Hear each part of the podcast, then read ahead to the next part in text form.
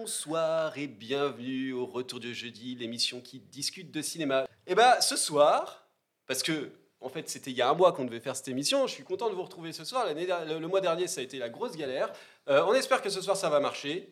On croise les doigts, que la force soit avec nous. En tout cas ce soir, on va partir il y a bien longtemps dans une galaxie lointaine, très lointaine, puisque ce soir nous allons vous parler de l'Empire contre-attaque, cinquième opus de la saga Cinquième opus de la saga Star Wars, ce qui en fait le deuxième, mais en fait, c'est pas vraiment le deuxième, c'est plutôt le cinquième. Enfin bref, on sait pas exactement. Mais bon, générique.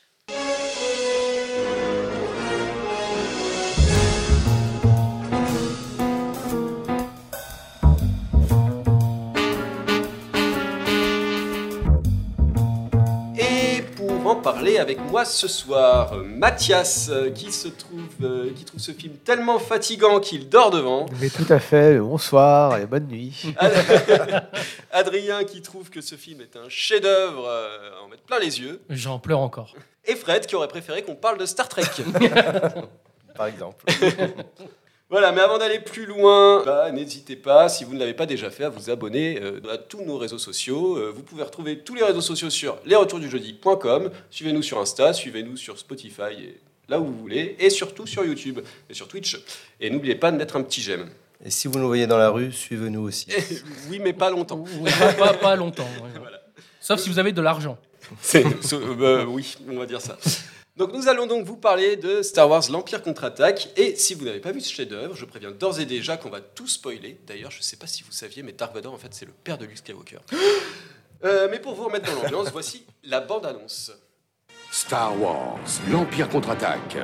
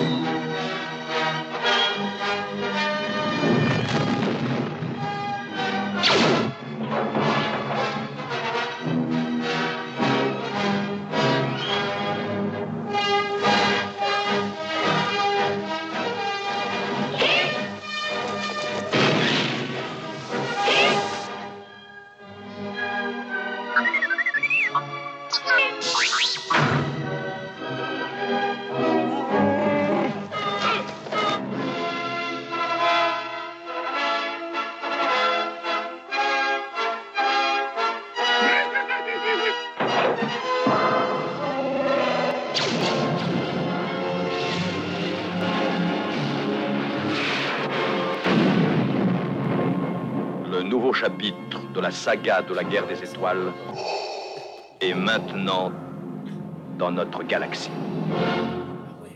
Et on revient dans notre galaxie. Ça, c'est la classe. quand même. Voilà, donc on va passer au synopsis du film. Je vous propose moi-même de le résumer si vous voulez. Et on va faire comme ça. Je reviens tout de suite. Voilà. Bah, pendant Allez. ce temps, pendant ce temps, on Eh, va. oh, tu sais ce qu'on fait? On raconte le premier épisode. Ah oui, bah tiens, allez. Allez. Alors, je euh, qui, qui commence? Bah toi. Alors, euh, et alors, bon, donc, euh, l'épisode 1, euh, non, bah, l'épisode 1, tu veux dire l'épisode 4, un Oui, nouvel le espoir. vrai, non, ok, ah, donc ouais, celui de d'accord. 77. Donc, il y a bien longtemps, dans une galaxie lointaine, très lointaine, en fait, il se passe euh, que dans la galaxie, euh, tout va mal. Voilà, Euh, c'était une période sombre dans la galaxie euh, en question parce qu'il y a l'empereur maléfique euh, qui, euh, du coup, euh, asservit la population euh, totale de la galaxie. Il y a des résistants. Donc c'est l'Alliance rebelle. Et dans l'Alliance rebelle, euh, ils essayent tout simplement bah, de faire tomber euh, le méchant empereur. Et euh, ce qu'il se passe, c'est que eh ben, sur une toute petite planète désertique qui s'appelle Tatooine, eh ben, il se trouve qu'il y a sur cette planète un ancien chevalier Jedi.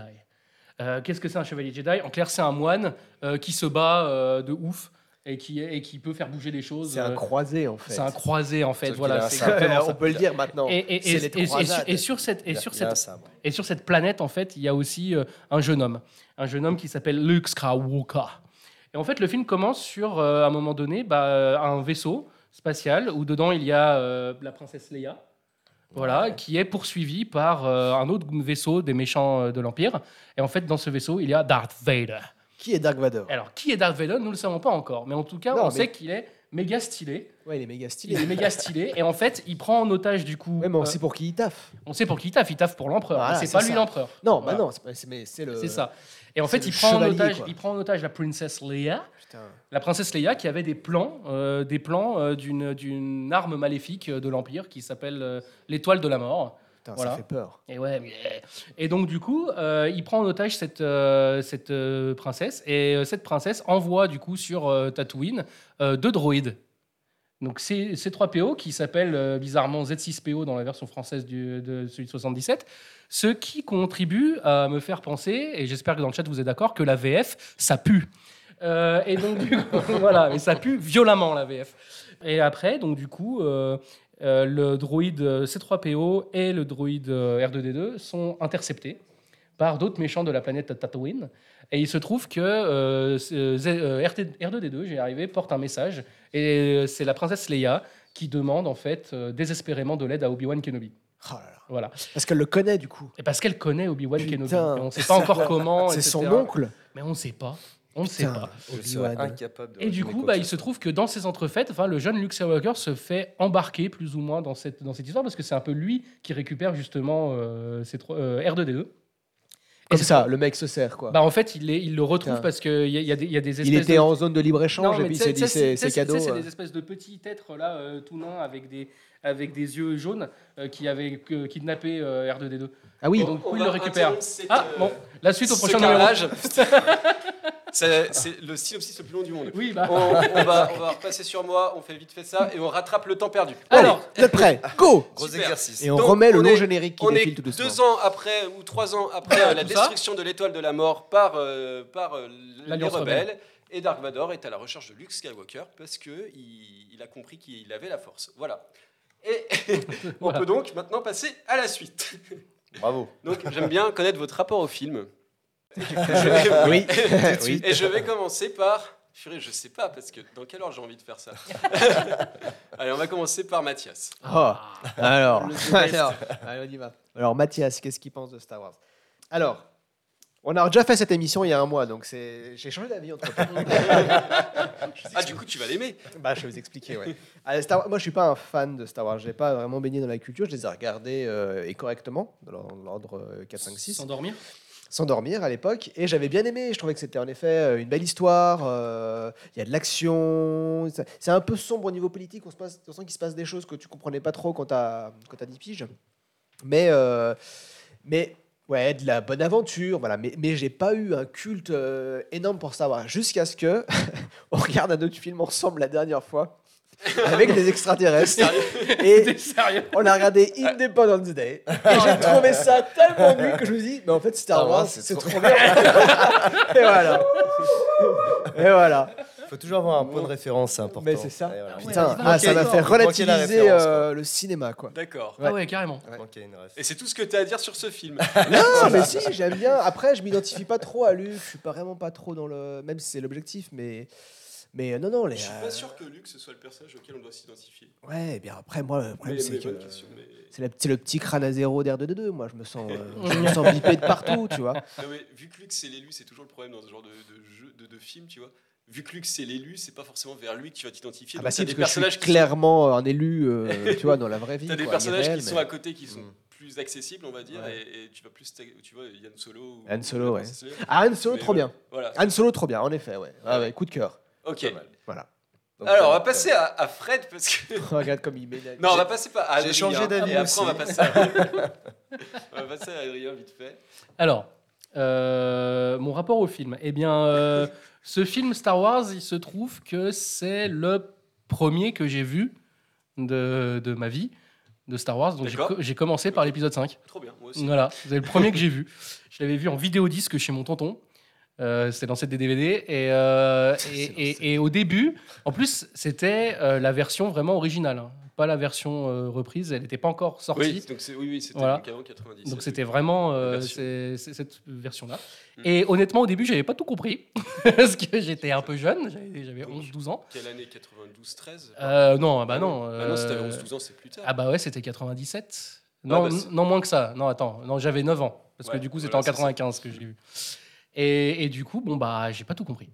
Et, euh, et après, j'ai vu euh, l'épisode 6 et j'ai kiffé parce qu'il y avait les Ewoks parce que j'étais gamin. forcément. Et un jour, à la télé, je retombe du coup sur cet épisode 5 euh, en version remasterisée. Et là, j'étais un petit peu plus mature, un petit peu plus vieux pour pas dire. Et là, ben bon bah, pour moi, c'est un des meilleurs films de tous les temps. Voilà, c'est tout. Il y a tout quoi. Alors, sur l'échelle d'Ayard. Alors sur, ah, alors attends, ah, alors attends, sur une échelle d'Ayard, je le mets à 58 minutes pour vivre. Tu vois. Ok. Donc, Ah ouais, c'est tout? Ouais, mais c'est pas mon. Ah ouais, d'accord. Ouais, mais bon, Ah, quand même, non. C'est- un très bon film. Il y a tout. Il y a le meilleur méchant de l'histoire du cinéma. Il y a Dark Vador quand même. Voilà. T'as déjà dit ça pour Die Hard aussi. hein. Non, le meilleur méchant de l'histoire du cinéma, ça reste Dark Vador. C'est juste que non, non, non, non. Hans Gruber, c'est pas le meilleur méchant de l'histoire du cinéma. C'est le, c'est un la, la meilleure victime de l'histoire parce c'est que clair, c'est une victime, Putain, Hans c'est Gruber. clair. Bref, donc voilà, ouais, j'adore ce film. Il y a tout, c'est shakespearien, il y a de l'action, euh, l'image est magnifique, on va en parler. Euh, tout est bien, on ne voit pas du tout passer les deux heures et quelques du film. Voilà. Merci Adrien. je t'en supplie. Fred. Alors moi, mon rapport, euh, bah écoute, je, je crois que j'ai, en fait, la série Star Wars, je crois que je l'ai vu en découpé. J'ai Bah, jamais- Comme tout le monde. Tu veux en dire fait, en plusieurs dire, j'ai déjà découpé même les épisodes, tu vois. Ah oui, d'accord. A vu, il a vu le début de l'épisode une 5, série, lui. il a vu le début de J'ai- l'épisode 5, j'ai après il a vu la fin de l'épisode 6, J'ai- après il a vu le début de J'ai l'épisode 2. inventé les séries à l'époque, tu vois, c'est moi en fait. Non mais genre un épisode, je tombais dessus, je regardais euh, genre 10 minutes et après je, après je passais à autre chose, je pense. Et il y a des films que j'ai j'ai vus euh, au bout de 10 ans en entier, tu vois. Ok. Donc, Ah ouais, voilà. d'accord. Donc c'est pour Ah dire ouais, que c'est pour là. ça m'a pas si capté que, que ça. Et, Captivé. Et que, euh, ça m'a pas capté. Ni capté, ni Ni captivé. capté, ni captivé. Et, et voilà. Donc bah, en soi j'aime bien. Après je pense que c'est plus adapté aux enfants que D'accord. Et toi, donc, ouais, le premier sur... ouais, en 77, t'étais- ouais, J'étais né. J'étais né. né. J'étais né. C'était T'étais mon né. année de naissance. ouais. C'est son année de naissance. C'est magnifique. c'est c'est magnifique. Magnifique. Voilà. Ok, et donc la première fois que tu as vu Star Wars, t'avais C'était quel âge cette tu année, sais? je crois. C'est vrai. Et t'as vu en entier, ouais Bah, cette année, ouais, j'ai pour Ouais. ça que je dis que c'est plus adapté aux enfants parce que mes enfants Oui, mais ont, du ont coup- rigolé sur certaines scènes de Star Wars où Ouais. à la limite elles sont plutôt dramatiques et j'ai plutôt bien rigolé et ça m'a fait aimer Star Wars peut-être cette année pour la première fois, mais pas pour les mêmes raisons que vous. non, mais j'ai regardé les 9 épisodes cette année et euh, je me souviens pas. Ah, Y a- si, après j'ai vu il n'y a, cinéma, pas, mais y j'ai a pas, pas genre souvenir. 6 épisodes 5, un truc du genre Non, ouais, je crois, je je crois, près, à peu 5. près. 9 un tiers, je sais plus. hein. Donc voilà, Merci Fred. et vive, Ah. et vive Star Trek. Alors, euh, moi, plutôt grand fan de Star Wars. Alors, pareil qu'Adrien, j'ai pour commencer par euh, Star Wars épisode 5 euh, que j'ai vu euh, à la télé, un, un lundi de Pâques, je me souviens. Je pense que c'était en Pâques 97. J'ai essayé de rechercher dans les, dans les journaux télé euh, de l'époque. Je n'ai pas trouvé T'as encore 97. les journaux télé de. Non, non, non, non, mais- 97. Sur internet, euh, arrête. J'ai des- J'ai des cartons. Non, mais, mais Dans je, son grenier. mais je Attends. me souviens de l'image du film, parce que tu sais, quand il y avait un Oui, film un peu intéressant, ouais, il le mettait en avant, une ouais. photo, Ah et, oui, et c'est je me souviens de l'image qu'ils avaient mais même C'était quoi question. l'image C'était euh, le Yoda là qui est sur le dos de Luke. Ah oui. Ouais. Mais même question. Sur internet, tu peux trouver les magazines télé Oui. de 97. Alors, mais, non, mais pas tout du coup, mais certaines périodes, ouais, tu peux trouver. C'est- Non, mais. J'avais tenté une fois et j'avais trouvé, et là j'ai retenté, j'ai pas trouvé la, la bonne date. Voilà. Ah Et bah. donc, euh, Pâques 97, je pense que c'était pas la version remasterisée qu'ils avaient passée à la télé, puisque c'est sorti cette année-là. Oui, elle, est Euh, ressortie en donc, 97, oui, exact. Mais bon, en tout cas, euh, j'avais surkiffé. Alors, pareil que toi, je pense, j'avais pas tout compris. J'avais trouvé même un peu long ce film. Et, et voilà. Mais je m'étais quand même pris une, une claque. Et depuis, depuis que j'ai envie de faire du cinéma, je crois que c'est ce film qui m'a donné envie de faire du cinéma. Enfin, quand j'y pense, à chaque fois, je me dis, c'est ce film-là qui m'a donné envie. Va, je sais pas pourquoi. Je sais pas pourquoi. Mais en tout cas, ça m'a marqué de fou. Derrière, j'ai enchaîné avec l'épisode 6 en VHS que mon cousin avait, euh, avait enregistré. Euh, et puis derrière, l'épisode 1 au cinéma, où je m'étais quand même pris une claque. hein. c'est bien fait Ah pour bah, les enfants, l'épisode l'épisode 1. 1, Et moi, j'aime toujours l'épisode 1 aujourd'hui. Mm. Euh, et puis après, j'ai enchaîné avec l'épisode 4 et puis 2, 3. Voilà. Waouh, complètement déconstruit, bah, quoi. bah forcément, l'épisode 1 que j'ai vu au ciné, après j'ai rattrapé le 4, et puis après le 2 et le 3 qui sont Ah non, mais sortis c'est. C'est- Voilà, c'est normal. Euh, donc voilà, euh, je déteste les nouveaux films Star Wars, là, le, le 7, 8, 9. Je- je Dans mon panier neuf. Je trouve qu'ils n'ont pas compris euh, ce que c'était que Star Wars, en fait. On pourra en reparler, mais voilà. Non, Euh, donc je suis beaucoup moins fan de Star Wars aujourd'hui. J'aime bien les, les originaux. Par contre, j'ai du mal à les regarder à nouveau. Enfin, je les regarde, mais Ça me gave vite, je les connais trop par cœur, je pense. Ah, en fait. ah ouais, je ouais, pense que pour les. Non, mais, alors l'épisode 1, mais j'avais poncé la cassette VHS, elle, elle- on pouvait plus la lire, tellement je l'avais regardée Incroyable. à ce point-là. Enfin voilà, pour vous, chroniqueurs, du coup, c'est oui ou c'est non Star Wars, épisode 5. Ouais, bah, c'est oui. C'est oui, Ouais, c'est un grand oui. c'est un grand oui. Bah, un petit non. Petit non, d'accord. Et Ouais. un grand oui pour moi, évidemment. Euh, donc, euh, donc c'est plutôt unanime, même si on a Fred qui, heureusement, est là pour essayer de oui. contrebalancer la Et balance oui. de la ça. force. Et oui. On ne sait pas exactement de quoi on parle, donc je vous propose de revenir vite fait sur Star Wars. C'est quoi? C'est quoi Star Wars? Star Wars naît dans la tête du jeune George Lucas.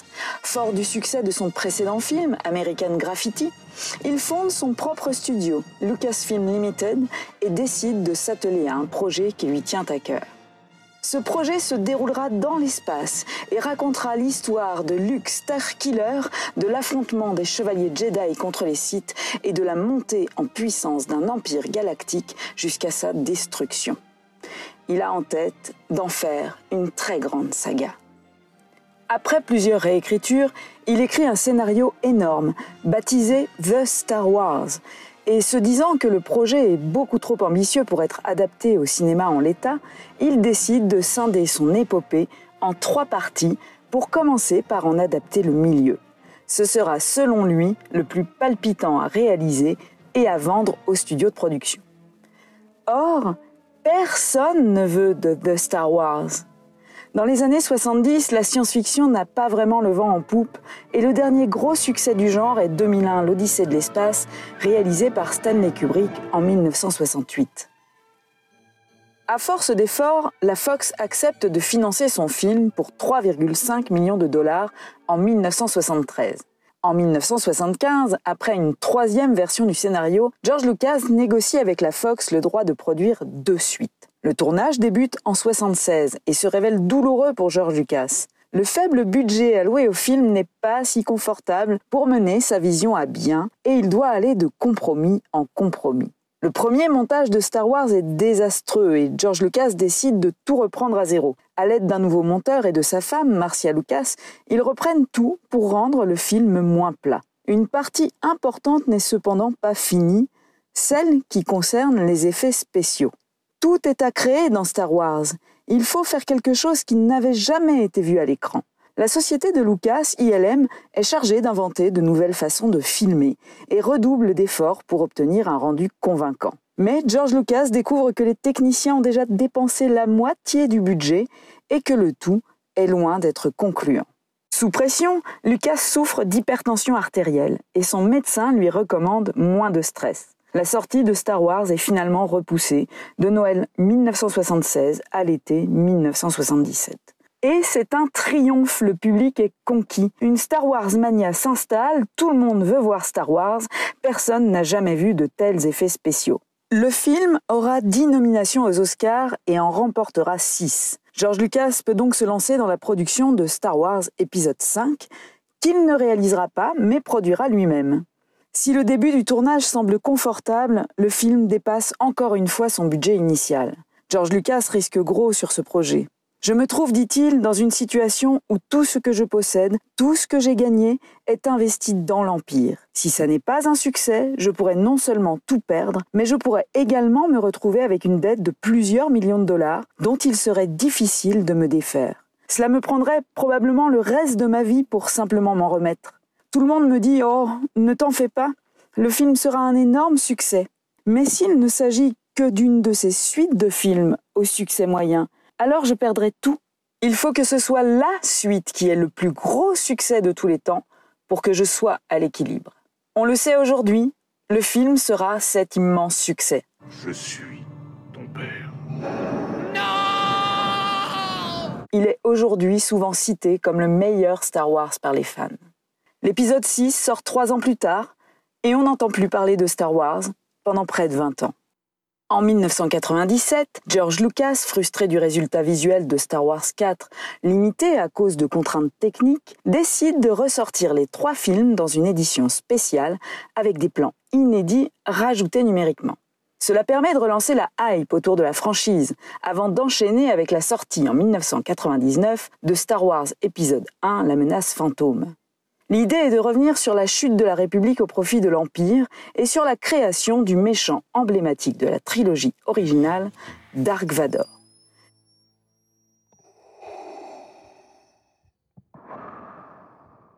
Les films sont très attendus mais mal accueillis par les fans originaux. En revanche, de nouveaux fans ne jurent que par ces nouveaux opus. Je vous ai dit que Star Wars avait dormi pendant près de 20 ans, mais ce n'est pas tout à fait vrai. Star Wars est une œuvre transmédia. Cela veut dire que l'œuvre s'étend bien au-delà des films, dans d'autres médias comme les BD ou les jeux vidéo. Dès 1991 sort en livre La croisade noire du Jedi fou, qui se passe après l'épisode 6. Puis d'autres romans comme Les ombres de l'Empire, La main de Thrawn, la tétralogie Le X-Wing. Ces nombreux livres permettent d'explorer un peu plus l'univers de Star Wars et de l'étendre. On peut parler aussi des jeux vidéo. Si au début ils n'étaient que de simples adaptations de films, ils deviennent rapidement des histoires originales et indépendantes. On peut penser par exemple à la saga des Jedi Knight ou X-Wing vs TIE Fighter. Pendant ces 20 ans, les fans et le monde se sont appropriés Star Wars. De nombreuses conventions existent à travers le monde, des clubs de fans, des religions autour de la force, des références à la saga dans de nombreux films comme Toy Story 2. Vous avez tué mon père Non, Buzz. Je suis ton père. Le règne du feu, etc. Mais aussi des jeux, des musiques, comme en France, l'Empire du côté obscur de Hayam. La force est noire, noire comme le château où flotte l'étendard, notre drapeau soit sûr. Qu'on aime ou pas, tout le monde connaît Star Wars ou a en tête des choses qui lui font référence. Star Wars est tellement ancré dans la culture populaire que même la cathédrale de New York possède une gargouille à l'effigie de Dark Vador. Une planète est aussi appelée Tatooine en référence à Star Wars. This is the first definitive detection of a circumbinary planet and is the best example we have of a Tatooine-like world from Star Wars. À côté de ça, George Lucas laisse aux fans le droit de créer leurs propres histoires au sein de l'univers, et c'est comme ça qu'on voit apparaître les premiers fan films diffusés sur Internet, comme Troops par exemple. George Lucas a eu une idée de génie lors de la signature de son contrat avoir les droits sur le merchandising. La Fox n'y croyait pas trop, et elle a accepté, ce qui a permis à Lucas de gagner un assez gros pactole. Si c'est chose courante aujourd'hui, il faut savoir que ce n'était, encore une fois, pas très répandu à l'époque. Star Wars et George Lucas ont eu un véritable impact sur le cinéma d'aujourd'hui. La saga elle-même reçoit trois fois l'Oscar des meilleurs effets spéciaux en 78, 81 et 84. George Lucas investit énormément dans la recherche et développement durant les 20 ans d'hibernation de la saga. Et Star Wars épisode 1 est le premier film de cinéma à comporter une séquence entièrement tournée en numérique. Star Wars épisode 2, quant à lui, sera le premier long métrage entièrement tourné en numérique. George Lucas œuvre aussi pour imposer des normes strictes aux salles de cinéma afin que les salles diffusent les films dans les conditions voulues par le réalisateur. On peut aussi penser au travail sur le son effectué par le Skywalker Sound et la norme THX.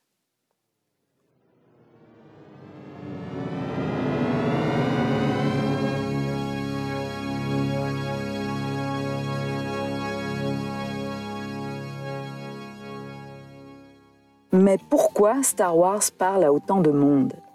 Sans doute parce que George Lucas est un très bon élève il a puisé son inspiration pour Star Wars dans des mythes et des légendes qui résonnent en chacun de nous. Sa base est évidemment le mythe du héros de Joseph Campbell, son mentor à l'université. Mais Star Wars pioche ses codes, ses vêtements, ses décors dans différentes cultures, ce qui en fait quelque chose d'universel. Des samouraïs aux chevaliers de la table ronde, en passant par le western ou le film de guerre, Star Wars résonne. Même sa phrase d'accroche il y a bien longtemps dans une galaxie lointaine, très lointaine, en fait quelque chose de mythique. Enfin, on peut revenir sur George Lucas, qui a toujours eu sa vision de ce qu'était Star Wars. Même s'il a permis aux fans de se l'approprier, il a toujours eu en tête ce qu'il voulait faire de cette saga, et c'est sans doute une bonne chose. Bien que les éditions spéciales et les nombreuses retouches sur la trilogie soient décriées, il tient le cap et mène sa vision jusqu'au bout.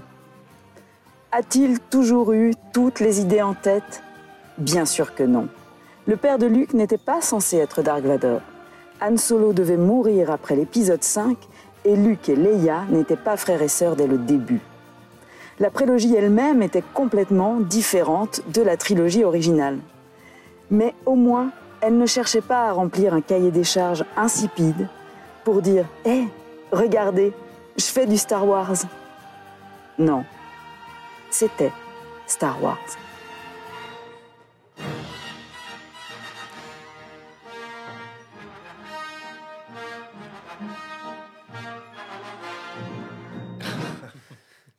Bravo. Et voilà. Ah ouais, bravo. Chapeau. Quelques heures de travail. Merci Soline pour la voix. C'était très, très, très, très, très bien. Euh, voilà. Alors, s'il y a bien une chose euh, qui a marqué Adrien, c'est la photographie de ce film. Et quand je parle de la photographie, c'est pas euh, une photo, hein, c'est bien l'image et la lumière qu'il y a dans, dans le cadre de, de- de- de ce Star Wars. Donc, Adrien, Oui, je tout te à fait. laisse nous en parler avec passion. Tout à fait. Parce que ce qui fait l'identité de Star Wars, au-delà évidemment de son histoire euh, intemporelle, euh, de ses phrases et de ses punchlines, et, euh, Mais- bah, mais bien sûr, mais bien sûr. Ça, je l'ai pas dit et on Ouais, ne dira mais- pas dans l'émission. Donc, je- Ah ouais, vas-y, vas-y, fais, mais il y a tellement. par exemple, j'ai un mauvais, Mauvais pressentiment, celui-là dans tous les films, Ouais. que la force soit avec toi aussi. Enfin, il y a plein de trucs. Bien sûr. Des, des phrases cultes de Star Wars qu'on a tous en tête. Et voilà. C'est ça.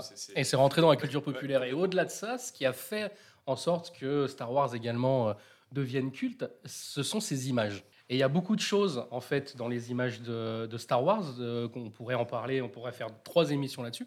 Mais moi, j'ai plutôt me, me concentrer sur, justement, euh, l'image de ce film en particulier, donc euh, du, de l'Empire contre-attaque. Et vous parlez euh, donc d'une personne qui est responsable de ça, c'est le directeur de la photographie, qui s'appelle Peter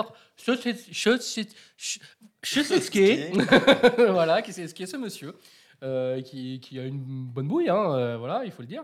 Il est né à Londres le 25 juillet 1941 et il a été le chef opérateur, donc responsable de l'image, hein, de plus de 46 films. Et il est toujours en activité au- aujourd'hui. Alors, il faut savoir que c'est sa seule incursion dans l'univers de Star Wars. Ce sera le seul film Star Wars Ouais. dont il réalise la, la photographie. Et pourtant, il aura marqué le style de la saga avec des plans cultes qui sont souvent réalisés en plus avec les moyens du bord, même pour celui-ci qui avait quand même un budget considérable par rapport au Comme on l'a premier. vu, il avait un budget, mais en même temps, il Qui a été dépassé, donc il a pas largement pu dépassé. faire ce Exactement. Et donc, Ouais. du coup, c'est vrai que le département qui a eu le moins d'argent, et j'ai fait des recherches depuis la dernière émission, Ouais, et c'était justement le département image. C'est vrai. C'est celui qui avait le moins de budget. Celui qui avait le plus de budget, c'était le budget décor, c'était pas le budget Ouais. effets spéciaux. Et ensuite, le budget effets spéciaux a été gonflé parce qu'il s'est rendu compte que bah il fallait beaucoup plus de budget que ça. Ouais, ouais.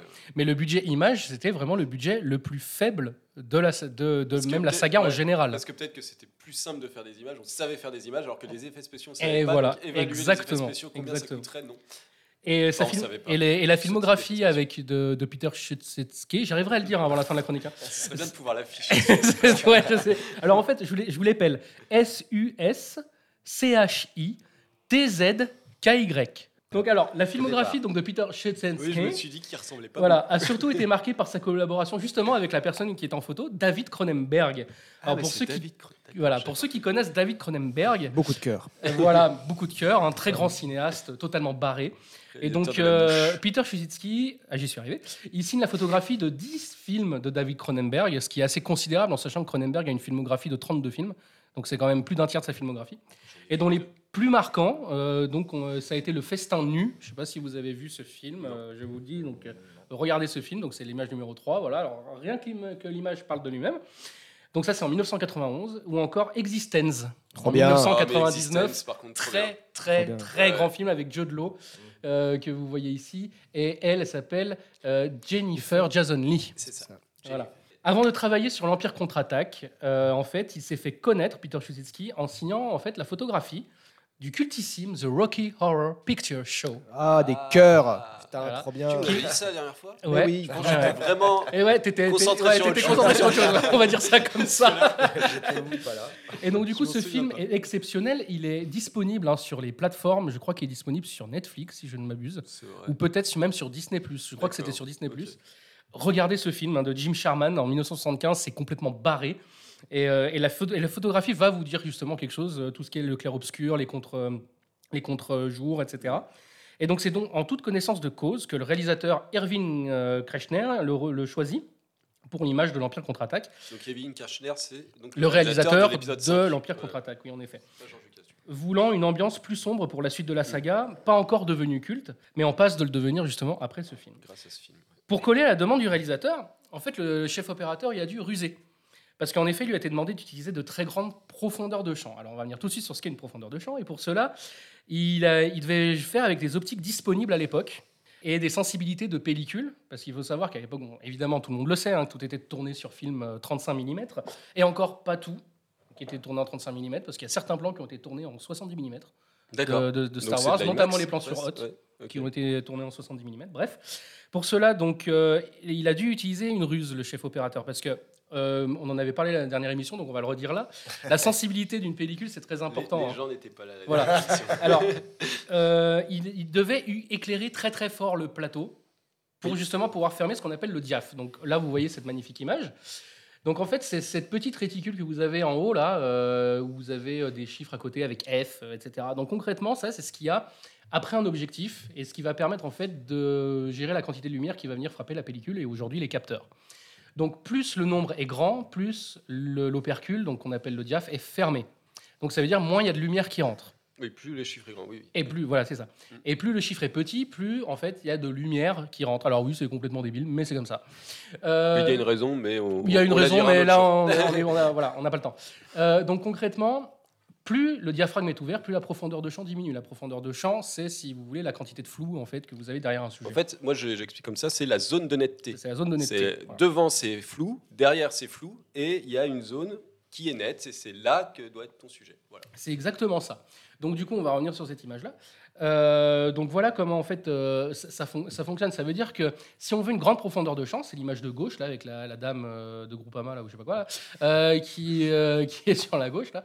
Donc une grande profondeur de champ, ça veut dire qu'on voit net très très loin. Et pour ça, il faut fermer énormément le diaphragme. Et pour fermer le diaphragme et pour qu'on y voit quelque chose, et bah du coup, il faut éclairer très très fort. Et donc c'est justement ce qu'a utilisé comme, comme ruse Peter Suchetsky. Ah, J'étais presque arrivé. On va regarder l'image d'après, qui est très intéressante parce que justement c'est ça, voilà, c'est ce qu'on a ici sur les, sur les pellicules. Vous voyez, c'est les nombres qui sont en bas là. Vous avez 16, 11, 8, Sur les 5, 6, 4, objectifs. 2, 8. Donc euh, oui, sur les optiques, c'est ce que vous, c'est ce que vous avez. Donc là, par exemple, on est euh, sur 16. Donc ça, ça veut dire que le diaphragme il est Fermé. il est fermé, voilà, exactement. Il est totalement fermé. Enfin, totalement. Il reste toujours un petit peu, un, un- un petit trou, euh, un petit peu de lumière. L'image d'après, c'est vos plats. Donc voilà, voilà, par exemple, ici, on a l'exemple d'une profondeur de champ très réduite. Mhm. Donc pour que la profondeur de champ soit réduite, ça veut dire que là, pour le coup, le diaph devait être ouvert. Ouvert. Et donc là, ça veut dire qu'il fallait éclairer assez peu, ou en fait de manière très très euh, très très homogène, en tout cas l'arrière-plan comme l'avant-plan. En passage, on, on- on a une grande pensée évidemment pour Carrie Fisher, qui était la voilà, qui était euh, la, la comédienne qui jouait Leia, qui nous a quitté malheureusement il y a quelques années de cela. L'image euh, d'après, c'est la meilleure image du film pour moi. Oui, C'est celle qui détermine, voilà, évidemment, euh, tout- toute, ce- toute cette saga. Et donc là, vous voyez, il y a un point lumineux tout au bout là, de l'espèce de tunnel. Il faut savoir que ça, ça éclairait de ouf. Et donc, en fait, c'était vraiment, mais limite, ça aveuglait tout le monde Mm. quand c'était comme ça. Et pourtant, bah, on réussit à avoir une image comme ça en contre-jour euh, complète, c'est magnifique. Donc en fait, là, concrètement, le diaphragme est très fermé. Et du coup, on voit très très loin et il n'y a pas de contre-éclairage devant pour que ça reste dans l'ombre. Et pourtant, on distingue très bien les silhouettes. Donc ça, par exemple, on se dit aujourd'hui, ouais, mais c'est super simple à faire. Eh ben à l'époque, La pellicule, c'était pas aussi sensible que. voilà, pas la même donc, chose. en 1980, c'était pas tout à fait la même chose. Parce que justement, il y a l'histoire de la sensibilité des pellicules, c'est les nombres ISO ou ASA. hein. À l'époque, c'était ASA. Asa. Et maintenant, on dit ISO, donc quand on a 200, 300, 400, 500, ISO. Voilà, et je crois qu'il y avait tout comme euh, Ben, image. Si tu veux revenir sur cette image-là, euh, Ouais, on va remettre cette image-là, deux secondes. Alors, il, faut voir que là, euh, c'est très habillé par de la fumée, notamment. Aussi, Parce qu'en fait, euh, ils sont arrivés sur le décor, ils ont dit, mais il n'est pas fini ce décor. Enfin, on, on dirait que ça, enfin, ça rend rien du tout, quoi. pas le temps On dirait juste chose. des échafaudages et tout. Et donc, je crois qu'ils sont à 5-6 mètres du sol, au-dessus du sol, en fait. Exactement. Hein, Il y a du vide en dessous. Je dis 5-6 mètres, mais c'est peut-être- peut-être plus. Et en fait, bah, le chef opérateur, il a dit bon, bah, on va mettre de la fumée pour pouvoir avoir un, un peu de la masse et pour habiller, euh, pour habiller le, le décor. En fait. Et du coup, ça, ça masque, mais en même temps, ça fait très très beau parce que du coup, la lumière, quand ça passe dans la fumée, eh ben, ça fait. euh, ça fait ces, voilà, c'est, C'est diffus. ça, ben, ça diffuse, mais au-delà de ça, ça donne de la ça, texture. ça donne en de la texture, Voilà, voilà, ça ouais, remplit en fait le cadre. Ouais, ouais. Euh, moi, c'était le truc qu'on me disait en école de cinéma. C'est la première chose qu'on me disait, c'était remplis ton cadre. Ouais. Ouais, il fallait que le cadre, il y ait quelque chose dedans. Donc, si on, fait, on filme du vide, ça sert un petit peu à rien. Peu si tu as une intention. Voilà. S'il y a une intention, bien sûr. Alors après, on, on va revenir sur cette image encore une dernière fois et puis j'en Mm. aurai fini. La grosse différence avec les films, par exemple, euh, qui n'existent pas, on est d'accord, hein, de la dernière euh, chose qui a été, qui a été sortie. Moi, Alors, aimé. on est d'accord que c'est des sabres laser. C'est les seuls films qu'il a bien aimé. On est d'accord que c'est des sabres laser, ça. Donc des sabres laser, c'est des sabres lumineux, en fait. D'ailleurs, en plus, il faut savoir qu'en version originale, ça s'appelle lightsaber et non laser C'est saber. des sabres de lumière. C'est bien lightsaber. Donc euh, encore une fois, euh, VO1, VF0. Donc on est pour Ouais. l'instant à 15 pour la VO et, et 0 pour la VF. On est bien d'accord. Donc du coup, normalement, ça fait de la lumière. Donc rouge pour Dark Vador, évidemment, parce que c'est le méchant, et bleu pour Luke Skywalker, en sachant que ce sabre, normalement, est le sabre de son père, Anakin. d'Anakin Skywalker, qui est du coup le mec juste en face. Bref. Et donc, et voilà. C'est marrant, ça. Mais Ça, c'est fait. C'est- pas le sable de Ray parce qu'en fait. oh merde avec Ray. hein. Bon, on est d'accord que normalement c'est censé faire de la lumière, donc ça veut dire qu'ils sont censés avoir de la lumière sur la tronche, que ça soit Luke ou que ça soit Darky. Oui, parce que je l'appelle Darky, on est potes. Mais malgré ça, ce qui rend en fait justement le plan pas très euh, réaliste, quoi. Et ben malgré ça, c'est juste magnifique. Oui, oui, On est d'accord. Mais on est, on est complètement dans, ben, on est dans du cinéma et dans Et voilà. le cinéma on triche et on Et- voilà et- si le plan est beau ça marche. Et d'où, et d'où le moment où j'ai failli régurgiter mon tacos euh, quand j'ai regardé euh, l'horreur qui est l'épisode 7, euh, quand euh, le sabre est allumé là à la fin dans la forêt, là comme ça, et puis là il y a une belle lumière bleue sur la gueule à l'autre là. Ah ouais, Euh, de- ouais, ça me dérange Sur la pas. gueule de Ray, voilà. Mais il, y avait, il y avait déjà un peu ça dans l'épisode 2 et ça rendait bien quand euh, Ouais, il- alors, voilà. Oui, alors l'espèce de ballet bizarre Ouais. dans l'épisode 2, là, quand contre, contre Oui, Dooku, ouais, donc c'était là aussi où j'ai commencé à décrocher. Mais bon. Donc voilà, donc image géniale, film génial. Donc bravo, monsieur Peter Chusetsky, j'ai réussi. Et à vous les studios. Et à nous les studios. Merci Adrien pour cette Merci chronique Adrien, euh, fort intéressante. Ouais. Euh, alors on va maintenant faire un petit peu de culture et on va passer tout de suite au Geekstorien.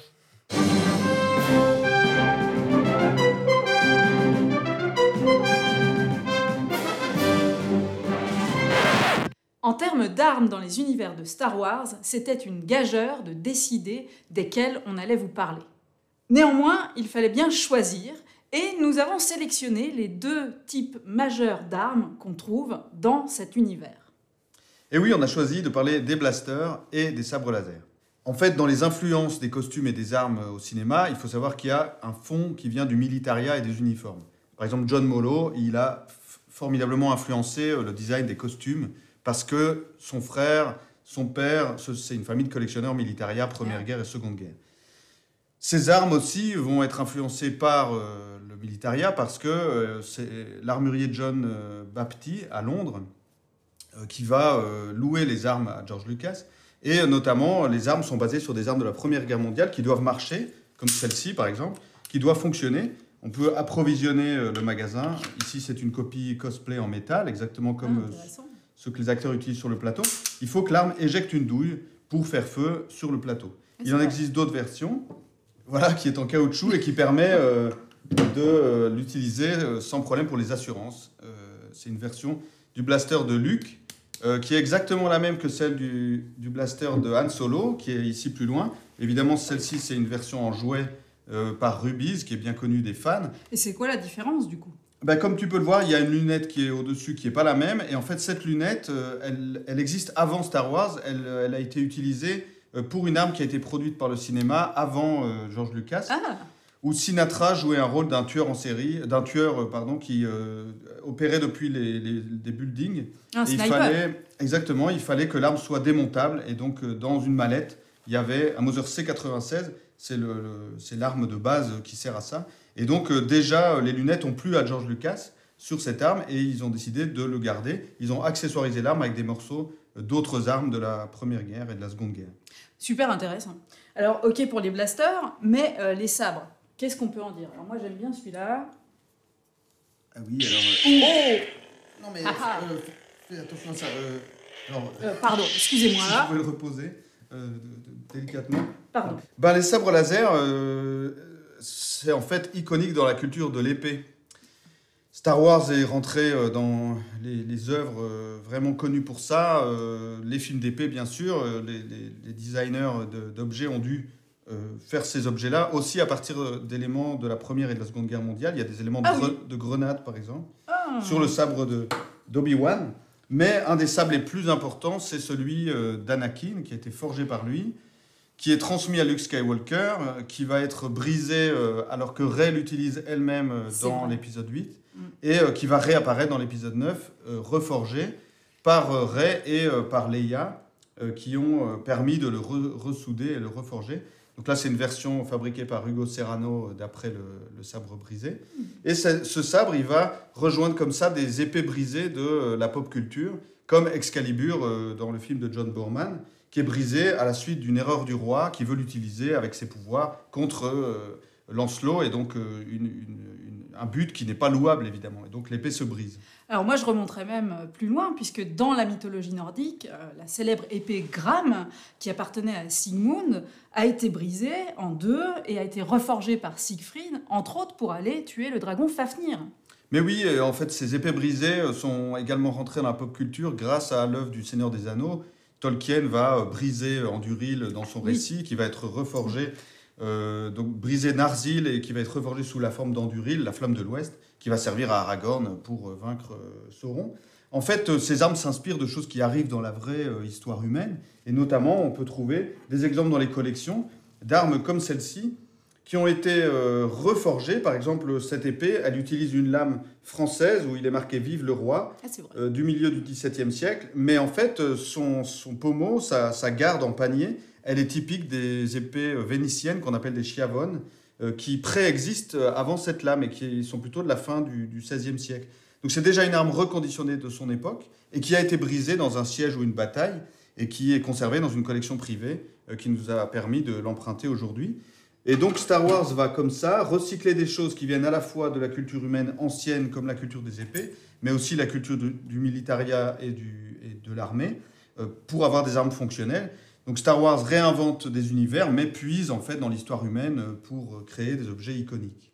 Alors c'est ce qui en fait euh, vraiment euh, finalement une œuvre emblématique de, ce principe et qui montre à quel point en fait les armes dans euh, les univers dont on est fan, qui sont complètement imaginaires, eh bien se nourrissent du passé, en recréent de nouvelles qui vont renourrir d'autres productions et c'est ce qui fait eh bien tout le sel de notre travail et c'est ce qui fait aussi notre passion finalement.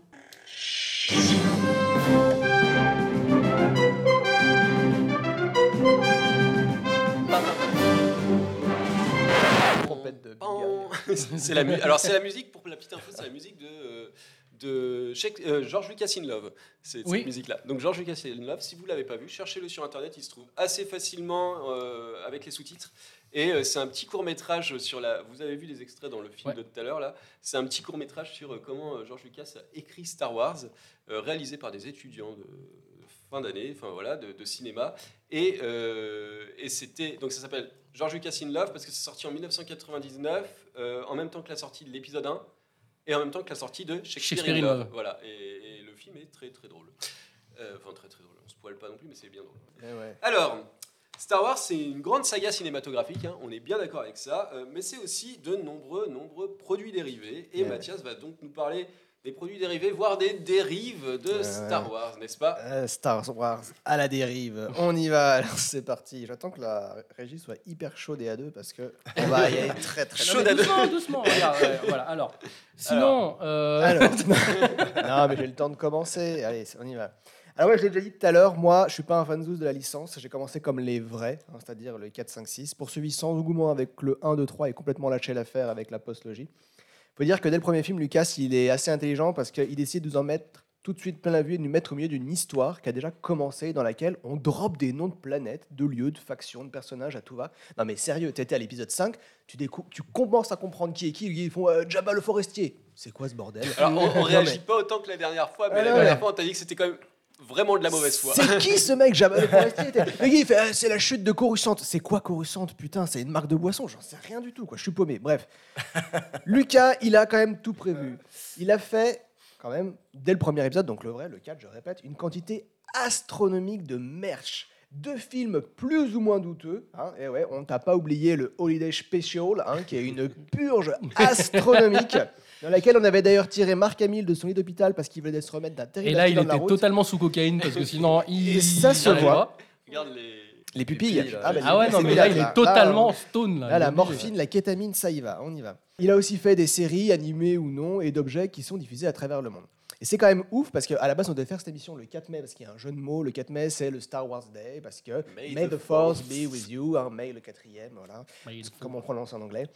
Et En VO, même- quoi. Bah ouais, en VO, dans la vraie langue de, de- de Shakespeare. Et quand on y pense, c'est fou qu'il y ait un Star Wars Day alors qu'il n'y a toujours pas de Jurassic Park Day.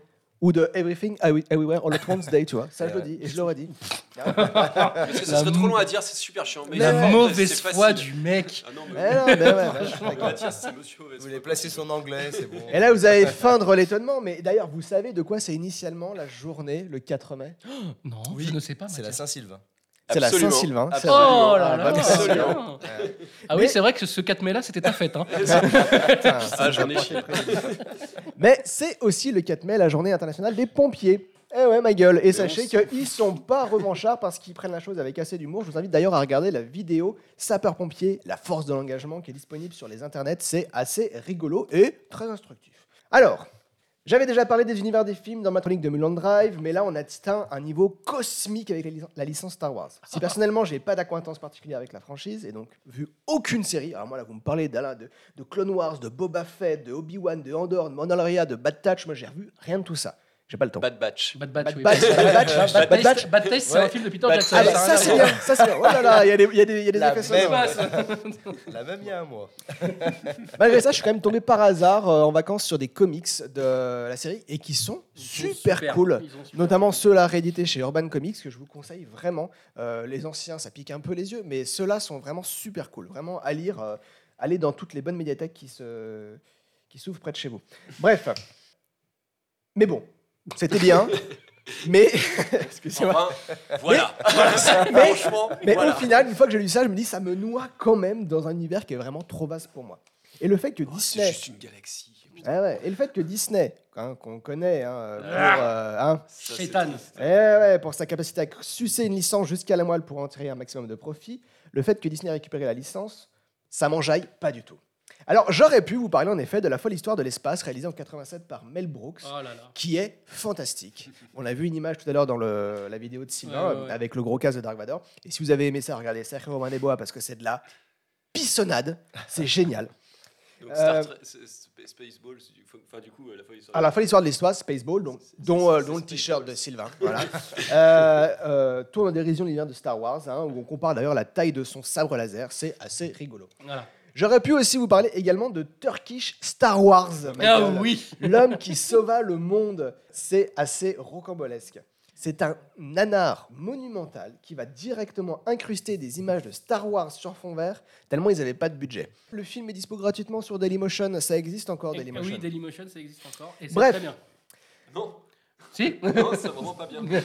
Non, c'est pas J'ai c'est essayé, hein, c'est il pas a c'est- pas longtemps. c'est- c'est- Oui, Non, oui, non, maintenant, c'est, mais on en parlera après. C'est vraiment pas bien. Ah bon, C'est d'accord. ok. tout pourri. Hors Eh ben, émission. Tu peux pas mettre des, des vidéos de plus de 2 gigas, je crois. Ah, j'ai rien dit, c'est de la merde. C'est c'est pas bien. Ou 4 gigas, mais C'est- bref, C'est c'est pas- comme la VF. C'est mort, quoi. Je poursuis parce que je viens de finir mon Vas-y. intro. Donc. Ah. le mec reste- Oh, merde. eh. Allez, on y va. Non, je plaisante, j'ai bientôt fini. Donc, je vais vous parler plutôt à la base des choses que je connais avec des trucs qu'Internet a à nous offrir en termes de produits dérivés, avec un top des objets que vous devez acheter si vous vous appelez Sylvain ou que vous avez beaucoup d'argent à dépenser sur votre licence préférée.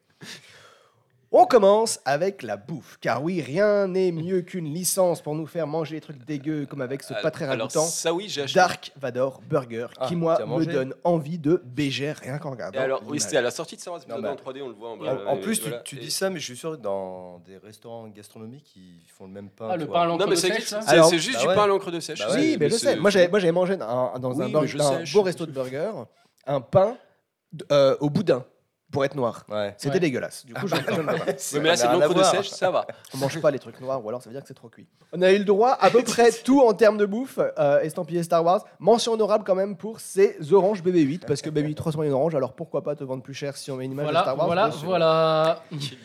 Deuxième thème, nous collector. avons les habits. Bon, alors, les tenues des persos, les peignoirs. il y a vraiment des gens qui achètent les oranges parce qu'il y a bébé 8 dessus. Bah, Non, sûrement. Bon bah ok, oui, d'accord, oui, Ouais, voilà, oui, vois. ça m'est arrivé, ok. Il est C'est le seul moment où j'ai mangé des oranges. Donc, tu vois. Allez. Mais je pense que c'est pour faire vendre des, pour faire Vraiment, manger des c'était fruits pas- et légumes aux Du gosses. coup, Quoi. les oranges bleues, il y avait R2 dessus, du coup. Je Ouais, sais pas. Les oranges bleues, ouais. Voilà. Allez, on continue. Vous, Euh, connaissez pas Tintin Bah, si, si, Les si, oranges bleues si, si, si. Voilà, non mais voilà, il y avait une On enchaîne. référence dans une référence. On y va. Je disais les habits, donc les tenues des persos, les peignoirs, c'est une chose, mais est-ce que vous avez déjà pensé aux chaussures Star Wars? Eh ben non, parce que c'est pas beau, c'est dégueulasse. Honnêtement, je crois que quelqu'un avec ça dans la rue, j'ai envie de lui mettre un Bon, Il y, chassé. il y en a quand même des plus simples. Ah, c'est- c'est violent quand même. J'en ai jamais acheté, mais il y ça, en a quand même des plus simples. Ça, c'est chum. Hein. Bon, en, Et- soirée, en- en soirée, ça fait classe quand même. Ah, c'est chum, hein, je suis désolé, arrête. arrête, c'est ignoble. Regarde, on dirait un bout de semelle de Nike Air, des chaussures en croco et un, et un sabre laser. C'est ignoble. Et si vous avez encore moins d'estime de vous, je vous conseille les Crocs Wookie. hein, parce que. Ça doit être euh, tellement confortable, Eh, arrête. parmi tout ce que tu as doit montré, je trouve que c'est les moins pires. Parmi tout ce que tu as Eh. montré, je trouve que c'est les moins pires. Tu sais quoi C'est pas faux. Voilà, on Ça, est d'accord. ça pue, mais c'est doux. Quoi. Ça pue, mais c'est doux. Par contre, ça sentir. À mon avis, l'odeur du wiki, elle, elle s'installe toute seule en deux jours hein, si tu mets tes pieds dedans. Alors, en parlant d'animaux, les vêtements c'est bien, mais les vêtements d'animaux c'est mieux. Et là, on y va pour une ribambelle parce qu'on a aussi les déguisements Leia pour les chiens. On a aussi les déguisements robots. AT, AT, AT. ouais, je sais pas comment on appelle ça, je suis vraiment pas fan du truc. Et euh, également. Maître Yoda. Voilà. Les, les- c'est ridicule. Mais je trouve ça très, très, très drôle. Alors, il y en a un qui existe, euh, peut-être que tu vas le montrer avec un Ewok. Euh, non, je l'ai pas mis celui-là. Il y en a un avec un. Ewok qui existe et qui, qui marche très, Mais ils très bien. pour existent coup, tous, Avec hein. un, un caniche, Oui, et euh, quand tu le vois de devant, t'as vraiment. Ouais, il avance. Ouais, Alors, pauvre caniche, Ah, mais oui, mais c'est passé sur Internet, ça. Mais ça marche. C'est passé sur des vidéos sur YouTube. carrément. Troisième, quatrième thème, les pratiques, les objets pratiques. Alors la florilège de merdouille ici, hein. on passe par le distributeur de scotch C3PO, Alors, la celui-là est façon, délicieusement décadent. Ah, la façon, dont, la façon dont tu dois poser la main pour retirer le scotch me fait l'impression que tu fais un truc bizarre à C3PO. La boulatée, euh, étoile noire, Bon, pourquoi ça pas. va encore. Ah ouais. Ça va. Et c'est stylé ça. Et l'humidificateur d'air Dark Vador. Alors ça, Hein voilà, bah, pareil. Pu faire respirer par euh, la, la de la- bouche, mais non, ils passent par. Ça t'envoie de la fumée de cigarette en fait. Non mais en fait je pense qu'il devait avoir construit un truc qui faisait du bruit, ils se sont dit putain on va jamais pouvoir le vendre, viens on le déguise dans Dark Vador et ça passe. Ça, je suis et- sûr. et ça marche. Je suis sûr que c'était pas ça. mal, Ah ouais. pas mal. Et là tu te dis putain mais tout existe en version Star Wars. Eh ben ouais, ce qui nous mène à l'avant-dernière catégorie, la catégorie What the fuck. Avec la canne à pêche Star Wars pour pouvoir aller pêcher avec son père. Oh my god. Voilà. Euh, my God. L'épuisette, la canne à pêche, euh, le sac à goûter. euh, Enfin, génial. On a également le PQ pour pouvoir éliminer ces déchets lorsqu'on n'est pas équipé de recycleurs internes. Le PQ Star Wars, ma gueule. Ah non, mais là, quand même, là, ça va loin, là, quand même. Eh On, a aussi les stickers de cuvettes de toilette parce que ça va avec le PQ. Et ça, je trouve assez stylé. C'est la bouche du verre dans euh, épisode 6. Le sarlac, Et ça m'a fait rigoler. Ça m'angoisse de poser mon cul là-dessus, mais, ça me fait rigoler. Moi, les dents, là, ça me fait. Ça me fait il y a un truc pas bien. Ah ah ah ça fait penser à Tis. T'as vu Tis le film d'horreur avec la nana qui a des dents dans, dans le vagin. Oui, ah dans ah le... Euh, Allez, on y va Culture, culture. Chaud, là. Et enfin, dernier objet, euh, what the fuck, hein, le parfum, mais pas n'importe lequel parfum, le parfum Leia, esclave. Alors ça ouais, ça c'est Ça- ultra limite ça. Très malaisant. C'est ultra limite. Très très malaisant. Euh, je pense que Non, les, ça va. les gros dégueulasses Ah non, ont acheté d'accord, ça. non, mais- Je rigole, je rigole. On est d'accord que Leia dans ce costume là est Oui, bon, elle est voilà, jolie. hein, voilà, mais, le parfum, c'est dégueulasse. Je, Non, non, je- le je vois, parfum, je non. vois- je vois le gros geeko, c'était de 120 kilos tout suant, et qui, a- qui Genre arrose sa Jabba, poupée quoi, tu vois. gonflable, euh, sa Midoki là, et puis après qui se frotte dessus. Bref, c'est, je suis pas bien. Et comme je suis pas bien, je vais me remonter le moral et je vais vous parler de la dernière catégorie avec les jouets, mais pas pour enfants, les jouets pour adultes. Alors on va y aller Les très vite. là, Alors c'est flouté, vous avez la boule, oui, oui, oui, oui. la boule BDSM étoile de la mort, parce que C'est flouté parce que t'as un copain Voilà. dans le dos là, c'est tout. hein. c'est ça. Vous avez aussi le Gon Michel Dark Vador. Voilà, voilà. Alors ça a été flouté. Ce qui est très marrant, c'est que si vous- si vous regardez bien, il y a des euh, faux commentaires de, de, de- de gens qui auraient acheté ça. Et notamment, il y a quelqu'un qui dit ne sous-estimez pas la puissance de la batterie de cette, euh, de cette machine. Alors- signé Padmé. Ouais, Ce ouais. qui est dégueulasse parce que Padmé, c'est quand même la femme de Vador. Donc le fait qu'elle utilise un God Vador, ça se tient. Mais qu'elle le conseille sur la pub à Leia, c'est Très Alors, on peut remettre l'image parce que parce qu'il y a beaucoup de choses en fait sur cette image. Déjà, il y a le jeu de mots Darth Invader. Parce que ce qu'il faut savoir en plus, encore une fois, VF de merde, c'est qu'en VF, c'est Dark Vador. Donc, alors que ça n'a rien à voir parce que c'est Darth comme ça, écrit comme ça, et Vader avec ER à la fin. Voilà. Donc, du coup, là, le jeu de mots veut vraiment dire quelque chose. Donc, et oui, en effet, le fait qu'en plus, sur la boîte, il y ait Leia avec un truc qui lui arrive apparemment sur. euh, c'est très bizarre quand même. Non, ça c'est le Ah, flou de la photo. Ça a l'air quand même bizarre. hein. C'est boucle C'est. Avec, avec, avec de réels bruits de. Oui, le réel bruit de, de suffocation de, de Vador. suffocation de C'est génial, hein, t'as envie de ça hein, Non, quand tu passes c'est un moment intime avec toi-même. hein. Je suis, génial. sûr, je suis sûr que demain, si vous pouvez l'acheter, vous l'achetez. Non. Non, Non, non, bah non, Sérieux je suis désolé. Bah, Bah, Pourquoi j'achèterais ça Non. T'achètes ça, c'est non non. Et pour les Non, petits coquins et les petites coquines, vous avez le parce qu'il y a plug pire. Pas C3PO. de ref. Parce que ça fait toujours plaisir. voilà. Je le reconnais celui-là. Ça, tu le connais. suite, hein. Et j'aurais fini avec moi. C'est tout. Merci, euh, c'est bien parce qu'il y avait plein de choses à dire sur Star Wars. Bah on oui. est arrivé là-dessus. Mais oui. Merci, euh, ça, ma- ma- Ah, Mathias, Mathias, enchanté. Mathias, Ah, je j'en suis. Merci Sam d'avoir flouté, c'est ce que je voulais dire. Merci. Ouais, parce que Sam n'aurait pas flouté, vous aurez eu les images telles Oui, quelles. mais hein. je Moi, ne voulais pas. Voilà, Et- et censuré. per- la régie, personne La- ne voulait. Voilà, c'est ça. On a eu une réunion de régie, on a dit non. Ah ouais. Euh, mais merci euh, pour ce retour. On va maintenant passer à un élément très important, et je prends mes notes. un élément plutôt important de, de Star Wars. Mhm. Parce que Star Wars, oui, dans Star Wars, il y a quoi? Il y a euh, énormément de choses qui sont familières dans la licence.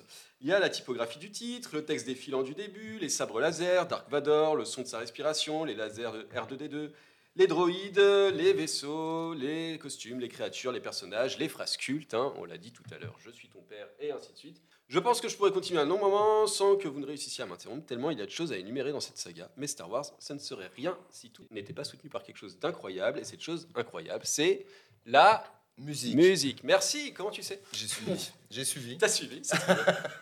Bravo. Donc, à une époque euh, où la musique disco était euh, prédominante, euh, et ben, vous imaginez d'ailleurs Star Wars avec une musique disco. Ce serait ouf.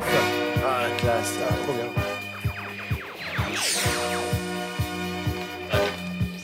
T'as mis DJ Zebra aussi ou pas? Hein? T'as mis DJ Zebra? Regardez DJ Zebra qui a fait un mashup euh, de la musique de Star Wars et euh, de NTM.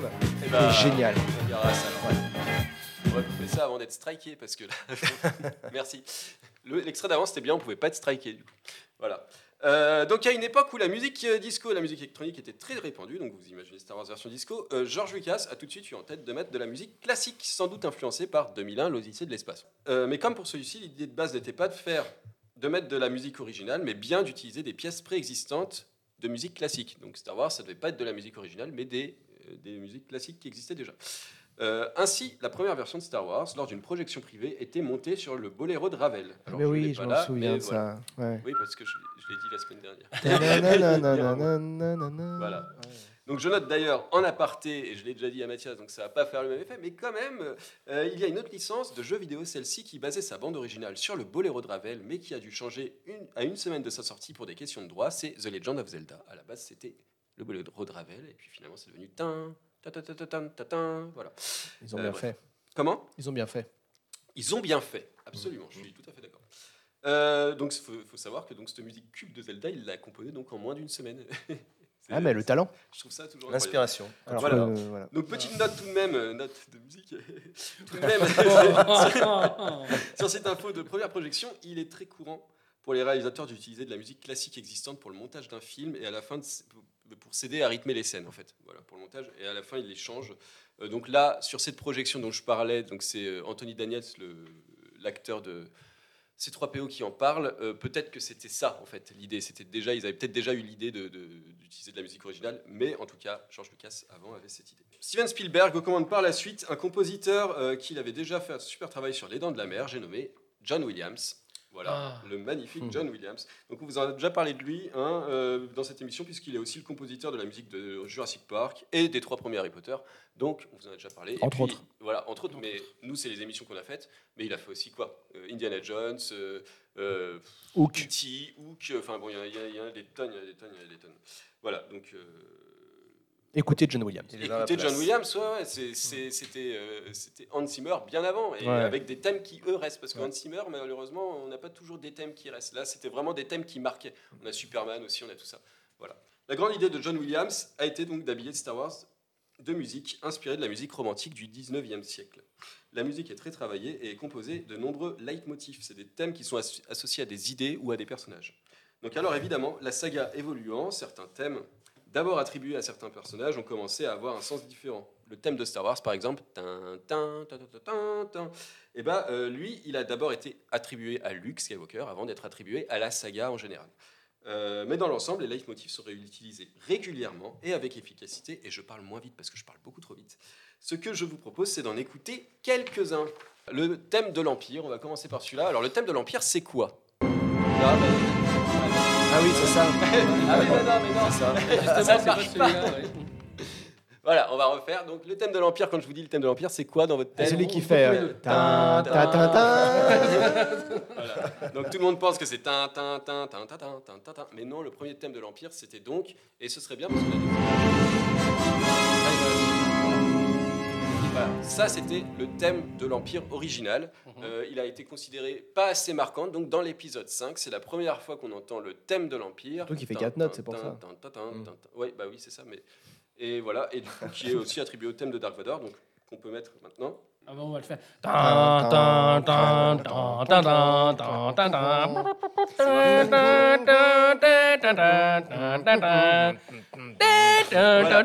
c'est la musique de l'Empire, des méchants, d'accord Oui, des méchants, c'est les méchants. Est-ce que c'est seulement ça Et en fait, eh pas ben, du tout. Un jour, sort Star Wars épisode 2, et là, il y a les clones qui viennent sauver les Jedi dans l'arène. Donc les gentils. Et d'un coup, donc les gentils. Et d'un coup, dans les derniers plans du film, on nous montre ça.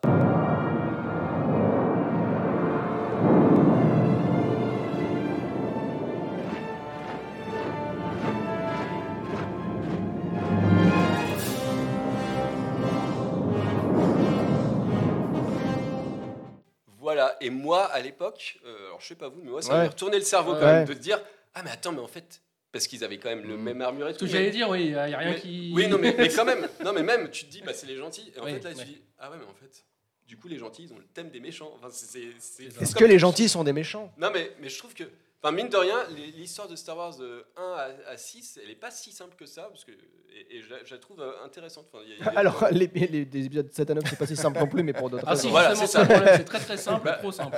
Bah non, parce qu'il y a des moments où on comprend plus rien. Ah, oui, oui, non, mais mais- non, non, mais, mais on est d'accord. Donc je trouve ça intéressant d'avoir réutilisé ce thème euh, de façon euh, différente. Voilà. Après, on a le thème de la force qui nous donne envie de partir à l'aventure et qui est un peu nostalgique. C'est celui-là qu'on entend pour la première fois ici. Et ça, franchement, ça vous donne pas envie de partir euh, dans l'espace à l'aventure, quoi. Avec un petit peignoir comme ça, Avec là, un un petit berbe. peignoir. Putain. Ah, j'y suis allé là-bas, moi. Et là, quand ça monte, là, ça passe. Si t'es en mineur, là, ça passe en majeur et là, ça te donne envie de partir à l'aventure. Un échange de maison là-bas. Exactement. Des champs de maison sur Tatooine. Ouais. Putain. Il y a le sable, mais il n'y a pas la mer. hein. Ouais, c'était chaud. Putain, en plus, la piscine municipale était fermée. C'était. J'y suis allé il y a longtemps, tu vois, comme quoi, même sans être fan, euh, j'ai réussi à atterrir. euh, Où ça? Bah là-bas. À Tatooine Ouais, Tatooine. Ah, Ça c'est- s'appelle. C'est la ville. Tatooine. Et Ah, coup, un attrape- touriste. Clairement, clairement. C'est clair. Alors, pour la petite anecdote, euh, les décors avaient complètement disparu quand ils ont retourné dedans dans le 2, et du coup, ils ont dû se démerder pour les retrouver. Parce que du coup, ils ont tourné en 1977 pour l'épisode 4, et ils y sont retournés euh, en- bah, en 2000, euh, 2002 pour euh, l'épisode 2. Et bah, il s'est passé un peu de temps, et ça n'avait pas du tout été entretenu, donc ils ont dû euh, refaire et retrouver. Ils ont eu du mal à retrouver l'endroit. Bref, on va avancer un peu. Donc, il y a aussi le thème de Yoda que je vais vous faire écouter vite fait.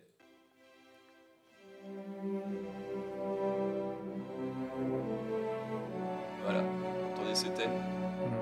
Ah putain, oui, mais je sais. J'allais dire, ça me dit quelque chose. mais Je sais pourquoi ça me dit quelque chose. Putain, alors ça me dit quelque chose, mais Ouais. en plus pas du tout en vrai. Si, si, ça me Ouais, dit mais quelque c'est marrant que ça te dise quelque chose parce qu'en fait c'est pas du tout le même thème. Mais je sais, ça me fait penser à E.T. Parce que tu me l'as dit la dernière fois. Non, mais oui, ça me, ça me Mais fait en fait penser. c'est pas du tout le thème. de- Enfin ça ressemble pas en fait. Euh. Bah, dans le- Si, c'est les mêmes cuivres. Alors, alors, le thème Ah de ouais. E.T. c'était quoi, vous vous rappelez? C'est. euh, Non, mais pas uniquement, pas uniquement, pas Ah, bah, uniquement. Bah si, c'est ça le thème de E.T. Oui, non, mais de ça me fait penser à la musique, une musique dans E.T. Oui. Ah, là, putain, les gars, t'as t'as- t'as vu, comme- t'as vu ce qu'ils font? Il te dit, tu sais, ça te fait penser à ça. Ah, tu ouais. fais, euh, T'es ouais, il fait, eh ben non Tu sais, Il te piège alors que Ouais. t'as rien demandé. euh. Tu parles avec ton cœur et. Merci Adrien bah non. d'avoir appuyé mon... Il n'y a pas de problème. Ouais. Et T'as donc, vu, ils on ont va des quand même t-shirts regarder un noirs film aussi, que hein. vous connaissez pas qui s'appelle E.T. Oui. Et à ce moment-là, il se passe Encore ça. un bon film avec des aliens, putain. Voilà, tu vois. Et écoutez bien la musique.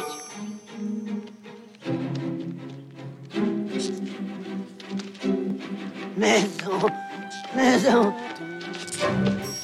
maison, maison. Et on repasse sur John Williams s'autocite.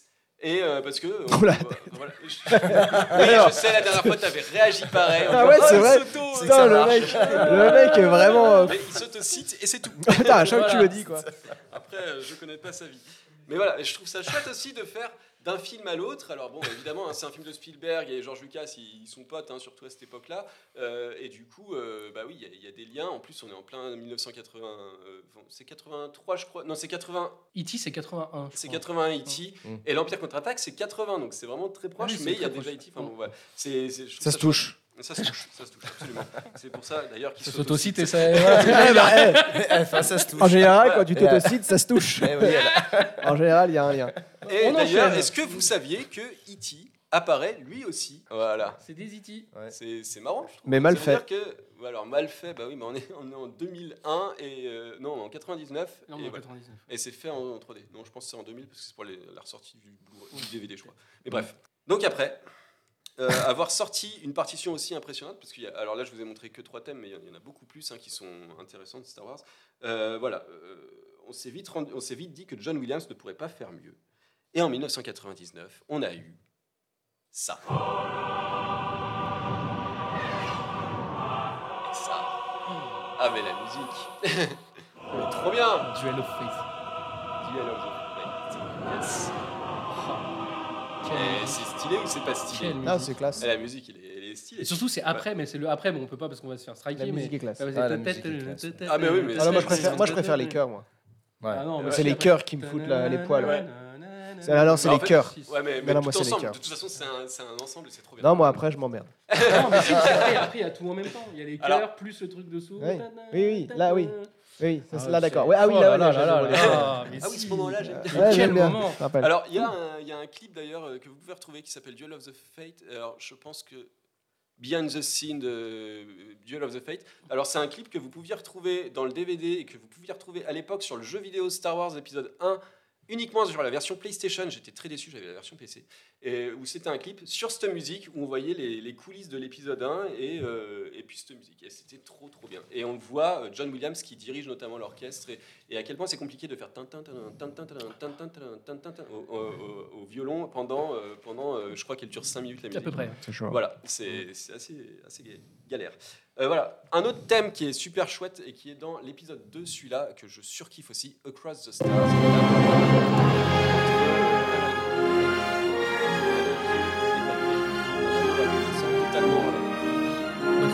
Euh, non, non, mais, non, mais- totalement, euh, on est complètement dans, dans le truc euh, hyper cliché, mais, mais voilà, c'est voulu aussi. Et la musique, elle est aussi super cliché, mais elle est trop belle, cette musique. Enfin, moi, je, moi, je, je kiffe. Voilà. On a aussi un petit thème, et là, je, vais vous expliquer pourquoi, mais euh, je vous les ai fait écouter, mais il y a aussi le thème de Anakin Skywalker, euh, enfant, qui est celui-là.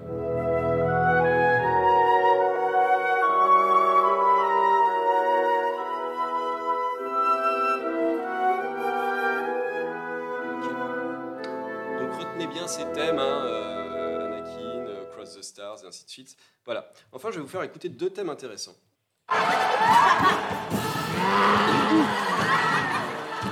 Ça, c'est à la fin de l'épisode 1. euh, Naboo a gagné, le chancelier de Naboo a gagné, voilà. Et on entend cette musique de victoire. Ok?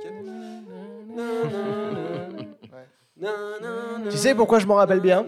Parce que j'étais allé au cinéma, j'avais un trouvé un vieux enregistreur avec des petites cassettes, la VHS, mais Ouais. comme ça, et j'avais enregistré tout le film. Putain, déjà pirate avant C'est l'heure. vrai. Ouais, c'était interdit, mais à l'époque, je savais même pas que c'était interdit. tu vois.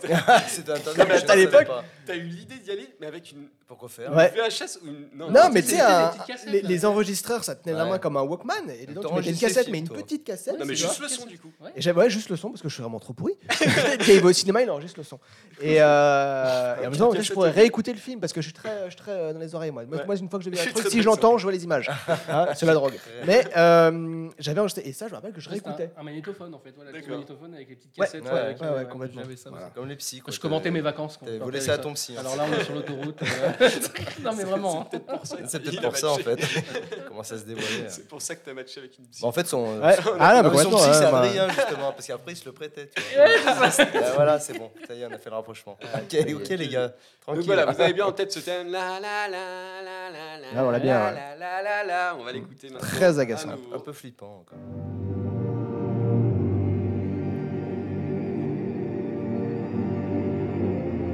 Et donc c'est le thème de l'empereur. Donc ce thème existait d'abord de cette façon-là pour l'empereur. Et il a été réutilisé dans l'épisode 1 pour le côté hyper joyeux. Euh, voilà, sachant que dans l'épisode 1, le chancelier qui gagne de Naboo, et bah, c'est l'empereur.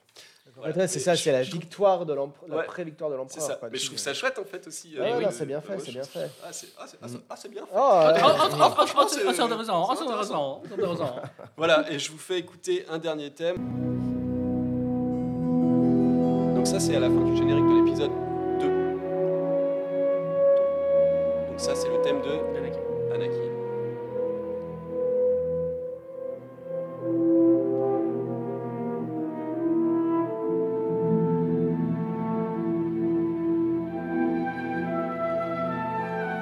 C'est Ça, ça. c'est- ça, c'est Across the Stars. Donc c'est l'amour. Et derrière, on entend. Voilà, donc c'est juste pour dire Anakin, devient Dark Vador. Et je trouve ça très beau. Et voilà, je voulais finir. Donc, oui, il y a sur pas besoin de faire trois films, hein, une musique. et ça- Honnêtement. Non mais je trouve ça super. Wow. Enfin, c'est génial, Moi, moi, bien quand j'ai entendu ça, je me souviens, j'étais dans mon lit. Alors pareil, j'écoutais des trucs dans mes oreilles. j'étais dans mon lit quand j'étais petit et je dis. Oh mais c'est trop bien. Et tu l'entends à peine en fait. Là je voulais vachement booster parce que tu l'entends vraiment très très bas normalement. Donc merci à John Williams pour tout ça. Donc John Williams a composé euh, la bande originale de tous les films issus de ce qu'on appelle aujourd'hui la saga Skywalker. Donc on, on inclut cela les six films produits et ou réalisés par George Lucas ainsi que les trois ignobles étrons sortis sous l'ère Disney. Soit l'épisode 1 2 3 4 5 6 7 8 9 euh, en revanche, sous l'ère Disney, Lucasfilm a sorti des spin-offs, Rogue One et Solo. Donc John Williams n'a pas souhaité rempiler sur ces deux films qui sont moins nobles que ceux de la saga. On sait aussi qu'il commence à, à se faire vieux, hein, Ouais, le, jeune homme. On se retrouve donc pour Rogue One avec Michael Giacchino comme compositeur, à qui les producteurs disent euh, Allez, vas-y, fais-nous un truc, euh, tu sais, euh, à la John Williams. Ça doit faire Star Wars, mais ça doit pas être Star Wars, tu vois. T'as compris? Euh, Ça ferait peut-être un truc comme ça. Et là, on entend.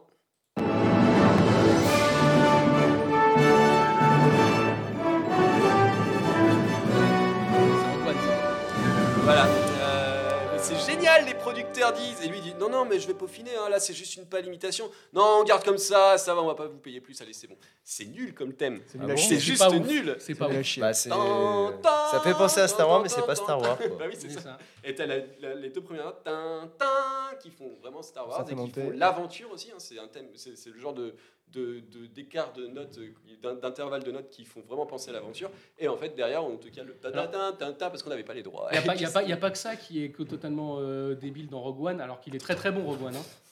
Mais euh, Fais c'est gaffe à mon caféier. Ouais, c'est le début. Le début, t'avais- tu sais, il y a toujours la, la phrase, il y a bien longtemps dans une galaxie d'Antoine très lointaine, au début de Rogue One. Et au lieu d'avoir le menu, dé- le menu déroulant, j'allais dire, mais le, de générique déroulant en fait à la base, et ben, il- ça passe tout de suite sur le film avec un plan d'étoiles. et qui Mais ça, je trouve ça bien. Et, et ça, ça, ça, ça rompt un petit peu justement avec, Avec le truc. ouais. ouais. Mais j'ai beaucoup aimé Rogue One à part ça. À part que Ah, le- mais ça, c'est très très bien Rogue One. hein, Il faut couper le cordon de temps en temps. Eh ben, c'est ça me important. Et ça, c'est bien. Et je vous conseille aussi une série géniale qui s'appelle Andorre. Mhm. Et elle est bien parce que pour Sur un personnage fois, de Rogue One. Elle fait peu- sur un personnage de Rogue One. Et alors, voyez d'abord. Non, Euh, voir d'abord Rogue c'est pas obligé. Peu importe. Mais voilà, c'est hein. très très bien. Il n'y a pas de Jedi. Euh, on voit pas un Stormtrooper avant 4 ou 5 épisodes. C'est trop bien. Et, et on peut comprendre que Star Wars, ce n'est pas que des Jedi. Voilà. C'est notre truc préféré avec Fred, parce qu'en général, quand on regarde Star Wars, on dort. Voilà.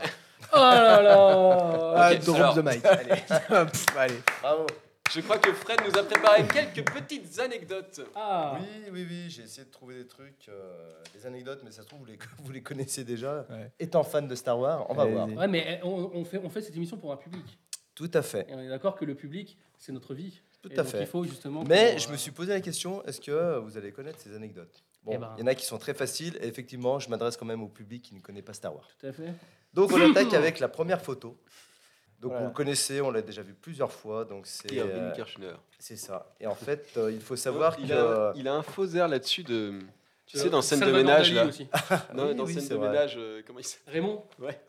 Il faut- donc, il faut ça. savoir que Erwin Kirchner a été le, le professeur de cinéma à l'université de George Lucas. Tout à fait. Voilà. Et apparemment, il avait, il avait, refusé, euh, il avait refusé la première fois euh, de faire ce film. Et puis, euh, George Lucas lui a fait comprendre qu'il avait euh, totale liberté euh, en termes de créativité, donc il a fini par accepter. Hmm.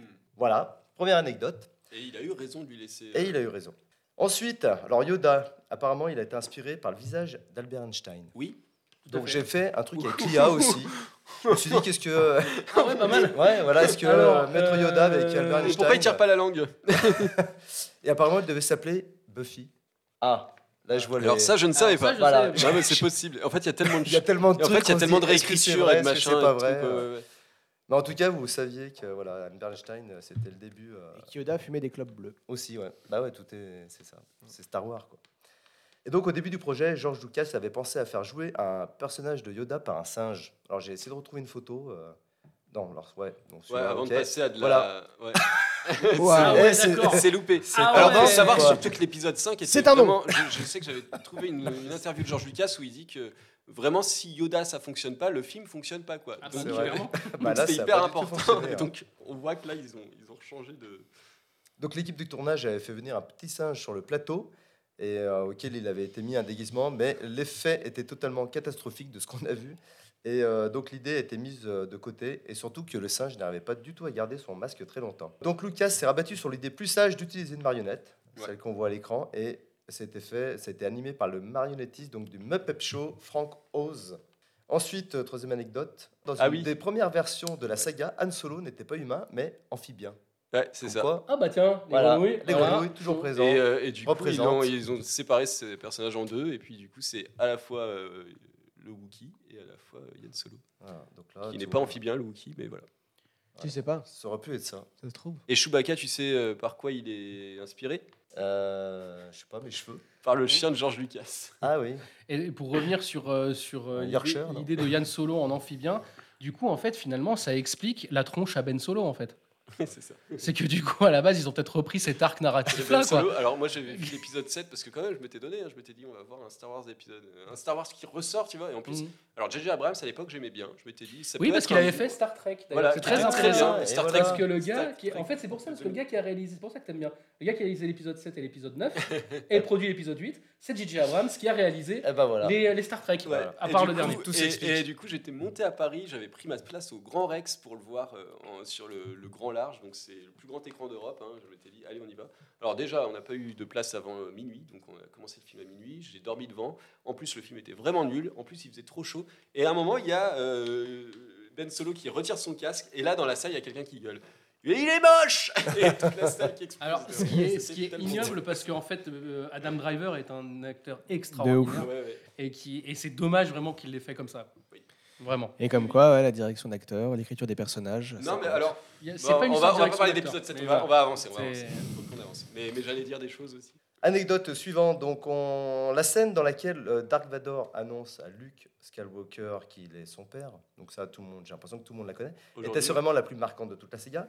Cette scène était tellement importante pour George Lucas qu'il ne l'a pas mise dans le script par sécurité, afin de garder cette révélation choquante, secrète aussi longtemps que possible. Et effectivement, seul Mark Hamill euh, fut mis au courant de euh, afin de pouvoir tout de même la jouer correctement devant la caméra. Il a été mis au courant le jour même, hein, deux heures Ouais. avant de jouer Ouais, la scène. ça, ouais. Voilà. Et même le- l'acteur qui jouait Dark Vador n'était pas au courant.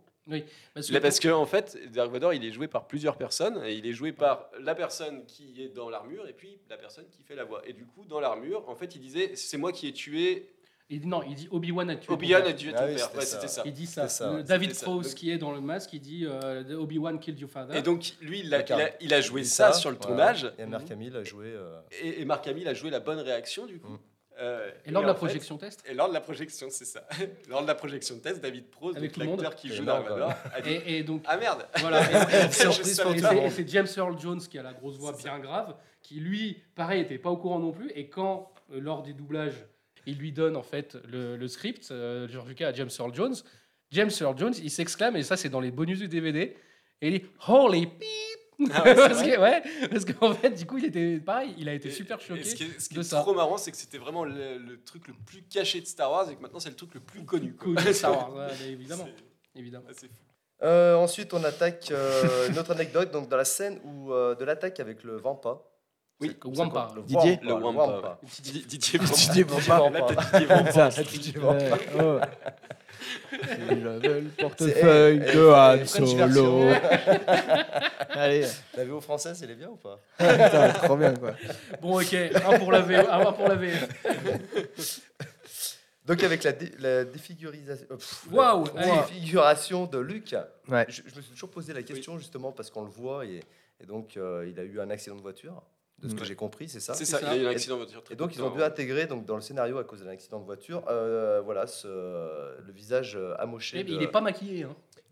Ouais, là, Très peu. hein. là, ils l'ont pris ouais. dans l'accident de voiture, ils l'ont ramené direct. Mais oui, ça, ça, ça permet de Il y donner une raison. à- ah Oui, ouais, ça des donner une raison à la cicatrice qui est, euh, pour Ouais. le coup, vrai. Il a vraiment eu. euh, Et en fait, c'est marrant, ça c'est un truc qui m'a marqué étant jeune parce que je comprenais pas pourquoi il était devenu comme ça. Et... Mais j'avais jamais remarqué la cicatrice. C'est Ah, que... non, mais non, mais je sais pas. Moi, Ah c'est ouais un des premiers Alors, trucs. mais, enfin, je le sais depuis longtemps. Il y a trop de choses dans ces putains de films, je te Ouais, dis, il y a trop d'infos. Pas le temps. J'aimerais bien voir Mathias devant le Seigneur des Anneaux dans Game of Thrones. Putain, Eh ben non, mais ça ce va. nain, là Non, non, ça va. Je Game of regarde Thrones. pas Fort Boyard Non, mais c'est un des anneaux, je capte, ça va, hein, je comprends, c'est simple. Le grand méchant. euh, Il n'y a pas d'his- il y a pas d'intrigue politique, le méchant, il est méchant. Ah bon, il n'y a pas d'intrigue politique dans le Seigneur des Anneaux? T'as pas lu les livres Oh, allez. T'as pas lu les Ah, livres c'est bon, Ça fera l'objet d'une autre émission. Je parle au niveau des films. Ouais, mais d'accord, ok. Allez, on Les poursuit avec une autre anecdote. bon. Donc, si Boba Fett n'apparaît jamais dans son, euh, sans son masque dans l'Empire contre-attaque ou le retour du Jedi, il, il en va autrement de son interprète Jérémy Bullock. Donc, il a été appelé en renfort suite au congé euh, maladie d'un figurant. Ce dernier campe ainsi un garde impérial qu'on voit à l'écran dans l'Empire contre-attaque. Et c'est lui qui joue aussi euh, Boba Fett. Yes. On peut mettre un visage euh, sur le personnage. Bah, on peut depuis maintenant, parce que dans la saga, il y a. C'est euh, c'est joué donc par un autre acteur Ouais. qui, avait, Ouais, qui, avait- qui jouait Django Fett dans l'épisode C'est ça. 2 et qui du coup a joué Boba Fett forcément parce que vu que c'était son clone que- non, dans les- le le livre de Boba. Fett et le Mandalorian. C'est vrai. Tout ça est très simple. Allez, il nous reste trois anecdotes. Donc, dans la Ça séquence de combat peu- sur la planète glacée haute qui était Ouais. tournée en Norvège, apparemment ce fut un véritable cauchemar. Ouais. Donc on imagine pourquoi, par moins 26 degrés. Mais bon, ça va. ils ont le sourire assez figé, mais ils ont le sourire quand même. Et comme quoi, la drogue sur les tournages, ça, Ça aide. Hein. marche. Tu vois, c'est poudre blanche tout de suite. hyper content d'être là. Content. Tranquille. quoi. D'ailleurs, c'est pas de la neige sur la veste à Harrison Ford, hein, on est bien d'accord. Cette photo, elle a pas du tout été prise en Norvège. En, hein. en fait, ça, non, et ça, ça a été pris dans, dans la caravane à la, fin, à la fin de la- à la fin du tournage. Il savait très bien ce qui allait se passer après. Apparemment, il y a plusieurs caméras qui ont même cessé de fonctionner. Et il faut savoir que les troupes rebelles de la planète haute étaient jouées par de véritables secouristes de montagne norvégiens.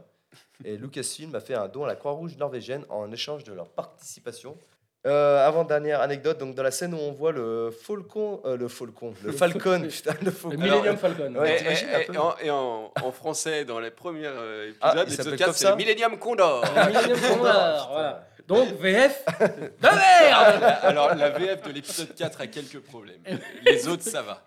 Donc on voit le Millennium euh, traverser une pluie d'astéroïdes. Et, euh, alors c'est pareil, j'ai vu plein d'images, mais on voit rien du tout. Apparemment, une de ces astéroïdes est une patate. Un de Ah bah oui. Ouais, pas, pas Voilà. qu'un, plusieurs. Pas qu'un. Est Plusieurs. une patate et, et apparemment il y a une chaussure aussi. Bon, Oui. ça je l'ai réinventé aussi à ma façon.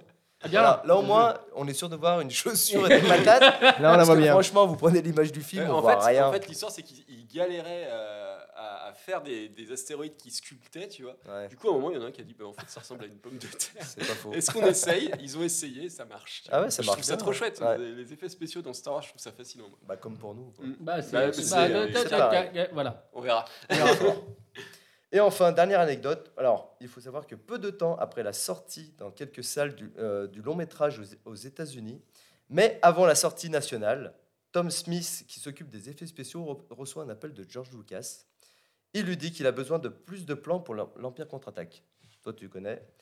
Donc Tom Smith ne comprend pas pourquoi il demande ça, surtout que le film est déjà diffusé dans une, euh, centaine de salles américaines. George Lucas veut rajouter quelques plans sur la conclusion de l'Empire contre-attaque, car selon lui, la fin du film n'est pas du tout claire. Et les spectateurs ont du mal à comprendre totalement la situation géographique des personnages. déjà. Et c'est peut-être pour ça que je n'ai pas. Non, mais ils avaient déjà rajouté des trucs. Laisse tomber. Et le premier montage laissait entendre que les personnages du film étaient tous à bord du Faucon Millennium. Et c'est vrai que. Ah, d'accord. Ouais. Et donc ils ont rajouté trois plans. J'ai jamais vu ça. Merci, euh, Merci, Fred, Fred. pour toutes ces anecdotes intéressantes Et constructive. Et constructives. J'ai essayé. hein.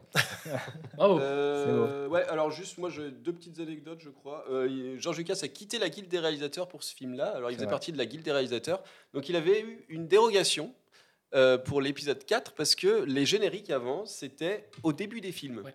Et donc, pour l'épisode 4, il avait fait une dérogation parce qu'il voulait faire comme Flash Gordon, hein, le- les, la- le- le- les films Flash Gordon, enfin les- la série La Flash série Gordon, Gordon. et avoir un texte déroulant au début qui explique et donc mettre son générique à la fin. Donc ils ont accepté sur l'épisode 4, ils n'ont pas accepté sur l'épisode 5. C'est quand même très Donc, très bête. quand même, Alors euh, qu'aujourd'hui, maintenant, tous les génériques sont à la fin. Ça. Et euh, donc George Lucas a dit, eh bah fuck, et il s'est cassé de la guilde des réalisateurs, ce qui fait qu'il avait plus, enfin il y avait certains avantages qu'il n'avait plus. Je sais plus exactement lesquels. Mais Je crois qu'il y avait des réductions sur la 16 à Super U, il il y avait plus accès. Alors, alors, quoi. tous les génériques sont à la fin, c'est faux. Il y a plein de. Aujourd'hui, il y a plein de films Non. modernes où il y a, Oui. au début, il y a les génériques pendant qu'il y a les plans. y a les- les- Oui, non, mais on est d'accord. Mais aujourd'hui, quand même, la majorité des génériques, c'est les génériques à la fin. complets, Voilà, c'est ça. mais il y a quand même Mais avant, c'était tout le générique au début. machin, directed by Michael Bay. Ou... Et celui Voilà. qui, Ou Quentin Tarantino. Yeah. celui qui le faisait, euh, qui le fait encore beaucoup, c'est Tim Burton, qui lui met toujours ses génériques au début. Ouais. Voilà.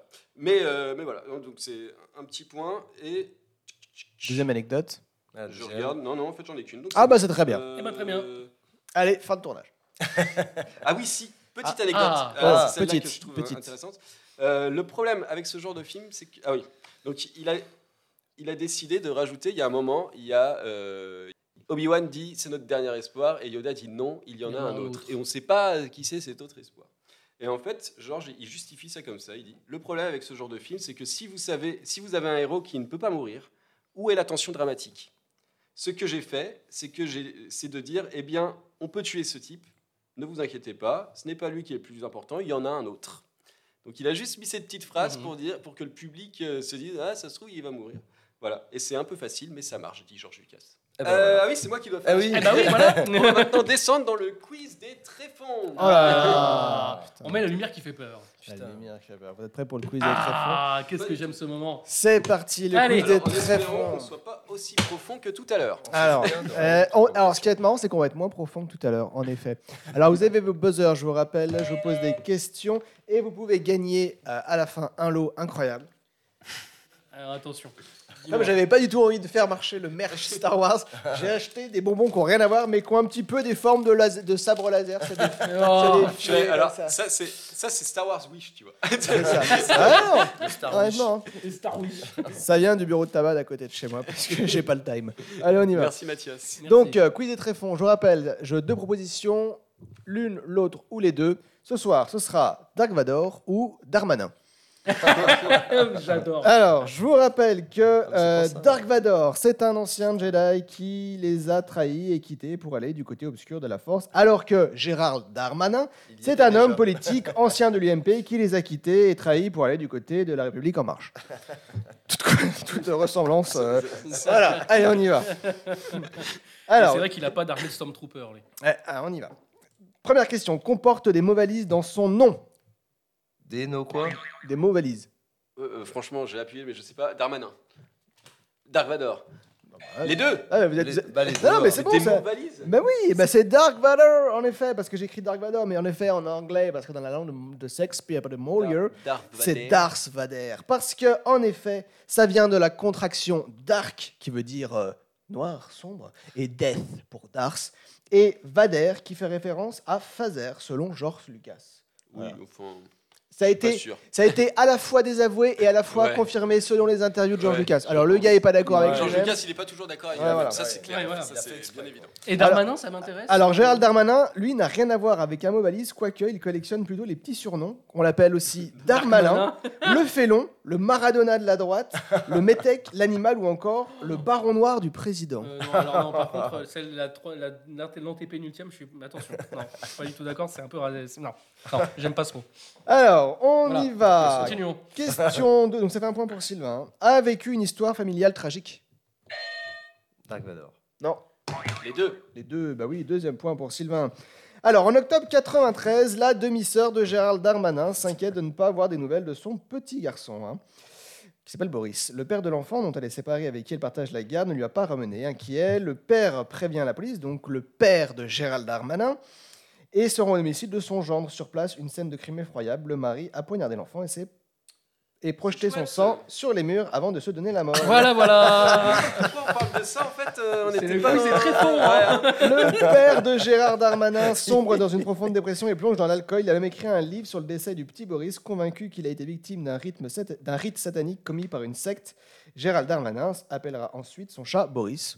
Oh, oh, allez, eh, tu vois un petit peu, Ah, mais- genre eh, l'héritage familial, franchement. les wads, tu vois, les gros wads, tu sais. T'as une histoire familiale tragique, le gars, ouais, c'est le nom de mon chat, tu sais. ouais, c'était ça, le nom de sa vago, je sais pas ce qu'il avait. Ah, Boris. Et son chat, quoi. Ouais, ouais, rien à foutre. Allez. YOLO, quoi. Alors que, en effet, histoire tragique familiale, Anakin Skywalker, fils de Shmi Skywalker, dont on apprend d'ailleurs qu'elle aurait, pu- qu'elle aurait enfanté sans père, ce qui rapproche un peu Anakin du modèle christique sur le début de sa vie, et dans sa Après, on rédemption comprend que C'est finale. quelqu'un d'autre, mais euh, ok. Ouais. C'est c'est pas le patine, son père. Mais... Non, Bah non. Bon, ferme Si. bien ta gueule. Non, pas Paul Tatine. Non, non, non. Ah, non, non, On non, en reparle après, mais je vous assure que si. Allez.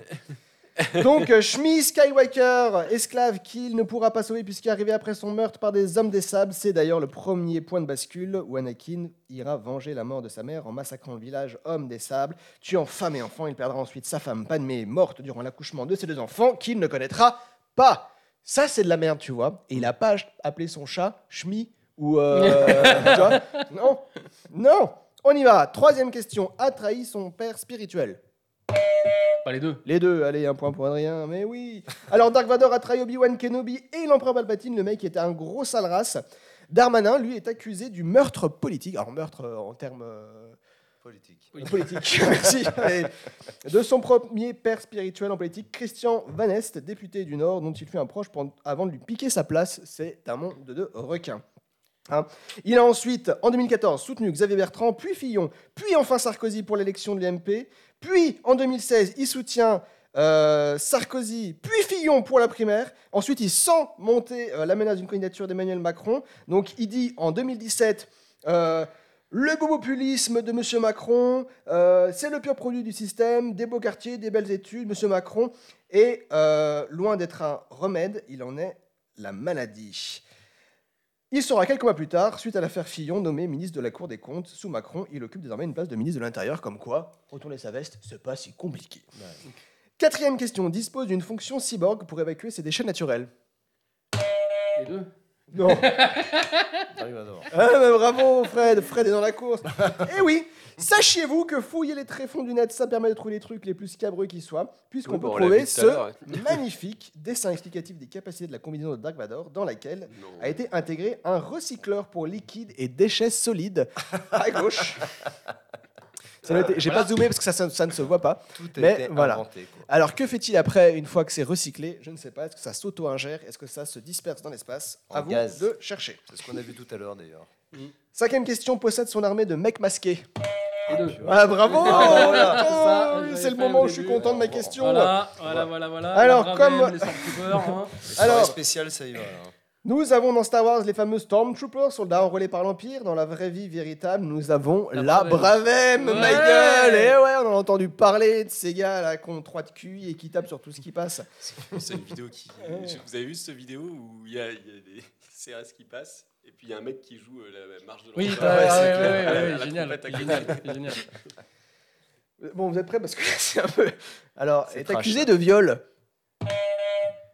Bah, Darmanin. Darmanin, ouais, eh ouais, oui, Darmanin. ça, oui. Bah oui, ça va vite, Darmanin. Et oui, en 2009, euh, Sophie Patson-Spratt, euh, sympathisante de l'Union du mouvement populaire de l'UMP et ancienne escorte gueule, contacte le parti pour tenter de le faire annuler une condamnation en 2004 pour chantage, menace et harcèlement envers un ex-compagnon. Euh, Darmanin la présente au siège du parti euh, et en profite pour avoir une petite relation avec elle pour pouvoir annuler sa peine. Soi-disant. Soi-disant. Il faut qu'on fasse attention à ce qu'on dit quand même parce que euh, voilà. on- Soit- alors oui, en effet, hein, les deux auraient passé la nuit dans un club libertin. euh, les chandelles, parce que tout est documenté dans le quartier de l'opéra. toujours soi-disant. Euh, voilà, et il y, a- il y aurait eu rapport sexuel. Soi-disant. Ah voilà. Bon, ensuite il aurait écrit à- en tant que euh, qualité de conseiller municipal euh, à la garde des Sceaux, Michel Alliot-Marie à l'époque, pour demander de pouvoir bien faire vrai, Mme Peterson pour faire étudier son dossier. Soi-disant. L'affaire sort dans Le Monde en 2018, révélant une plainte pour viol de Sophie Patterson. Ça, c'est vrai. Soi-disant. Ah non, ça c'est vrai. Oui, ça, ça, oui, vrai. Ça c'est Et mais- ce n'est qu'une affaire que j'ai décrite parce que c'est long, mais il y en a plusieurs. Nous rappelons que euh, au retour du jeudi, nous sommes évidemment pour la présomption d'innocence. hein. Tout à fait. Voilà. Non, pas du tout. Et presque- Soi-disant. et presque Voilà, apolitique. Voilà. Euh, et enfin, et là, ça va être une question d'arbitrité pour savoir si quelqu'un égalise ou si, si, si Adrien continue de vous écraser et gagne son bonbon, puisqu'on a déjà eu la réponse. Existe en gargouille. Dark Vador. Eh ouais, c'est pour Fred. Pourquoi c'est pour Fred C'est lui qui a tapé en Ah premier. oui. Mais c'est toujours moi qui suis devant. Et oui, à la cathédrale de Washington, Ah vous pouvez bon observer au milieu des autres gargouilles le visage de Dark Vador. Il s'agit d'un projet d'étudiants il y a plusieurs années où les élèves devaient désigner, désigner qui incarnait le mieux le concept du mal. Et on les remercie Dark Vador et pas eu l'idée d'avoir de penser à Dark Vador. Voilà, Non. sinon, ce serait plus moche. Moi aussi. Non, pas Midjourney, parce que j'ai pas l'argent. Moi, je suis allé sur un truc gratuit, dégueulasse. Ça marche hein Ouais, ça marche. C'est dégueulasse, mais ça marche. Euh, c'est donc Adrien qui récolte ses bonbons. Allez. Ça Je- laser. et je, et je- que la merci force beaucoup. soit avec merci. toi, Merci. ainsi que le diabète. C'est pour ça que je vais vous les refiler. Oh. Et on va remonter à la surface. Merci Mathias pour ce quiz des tréfonds. Mais de rien. Eh ben, merci à vous. La semaine, pro- le mois prochain, pardon, euh, exceptionnellement, nous ne ferons pas ça un jeudi, mais un mardi. Ce sera le mardi 4 juillet et nous regarderons Independence Day, un film merveilleux réalisé par Roland. Emmerich. Voilà, n'hésitez pas d'ici là à vous abonner, à partager si vous avez aimé. Je laisse la place à Mathias, deux petites secondes, qui va pas du tout parler d'Independence Day. Pas du tout. Allons-y. Alors, vous êtes là, vous prenez l'émission en cours, ou alors il y a eu un cut, ou alors vous avez dû faire pipi parce que 2h30 c'est long d'émission, et vous avez raté un moment de l'émission, et là vous vous dites Non n'est pas vrai C'est impossible Eh ben si, mais c'est pas grave parce que l'émission est en rediffusion sur YouTube, les retours du jeudi, également adapté en podcast sur toutes les plateformes de podcast, les retours de jeudi également. Regardez, mettez des cœurs, partagez euh, l'amour, tout ça quoi. Voilà, je finis. Merci, Ah bah voilà, à tous, merci d'avoir regardé cette émission si vous êtes encore là et euh, bah, à la- au mois prochain. Au mois prochain, Et, un mardi, hein, on n'hésitez rappelle. pas à vous abonner et à partager si ce n'est pas déjà fait. On remercie Samuel et Anne-Laure à la régie, Bravo. Thibaut Bravo. qui était en supervision aussi euh, les jours d'avant et voilà. Et j'avais marqué passer de bonnes fêtes et à l'année prochaine, mais je crois que je me suis trompé. c'est bien ça. Fin d'émission générique.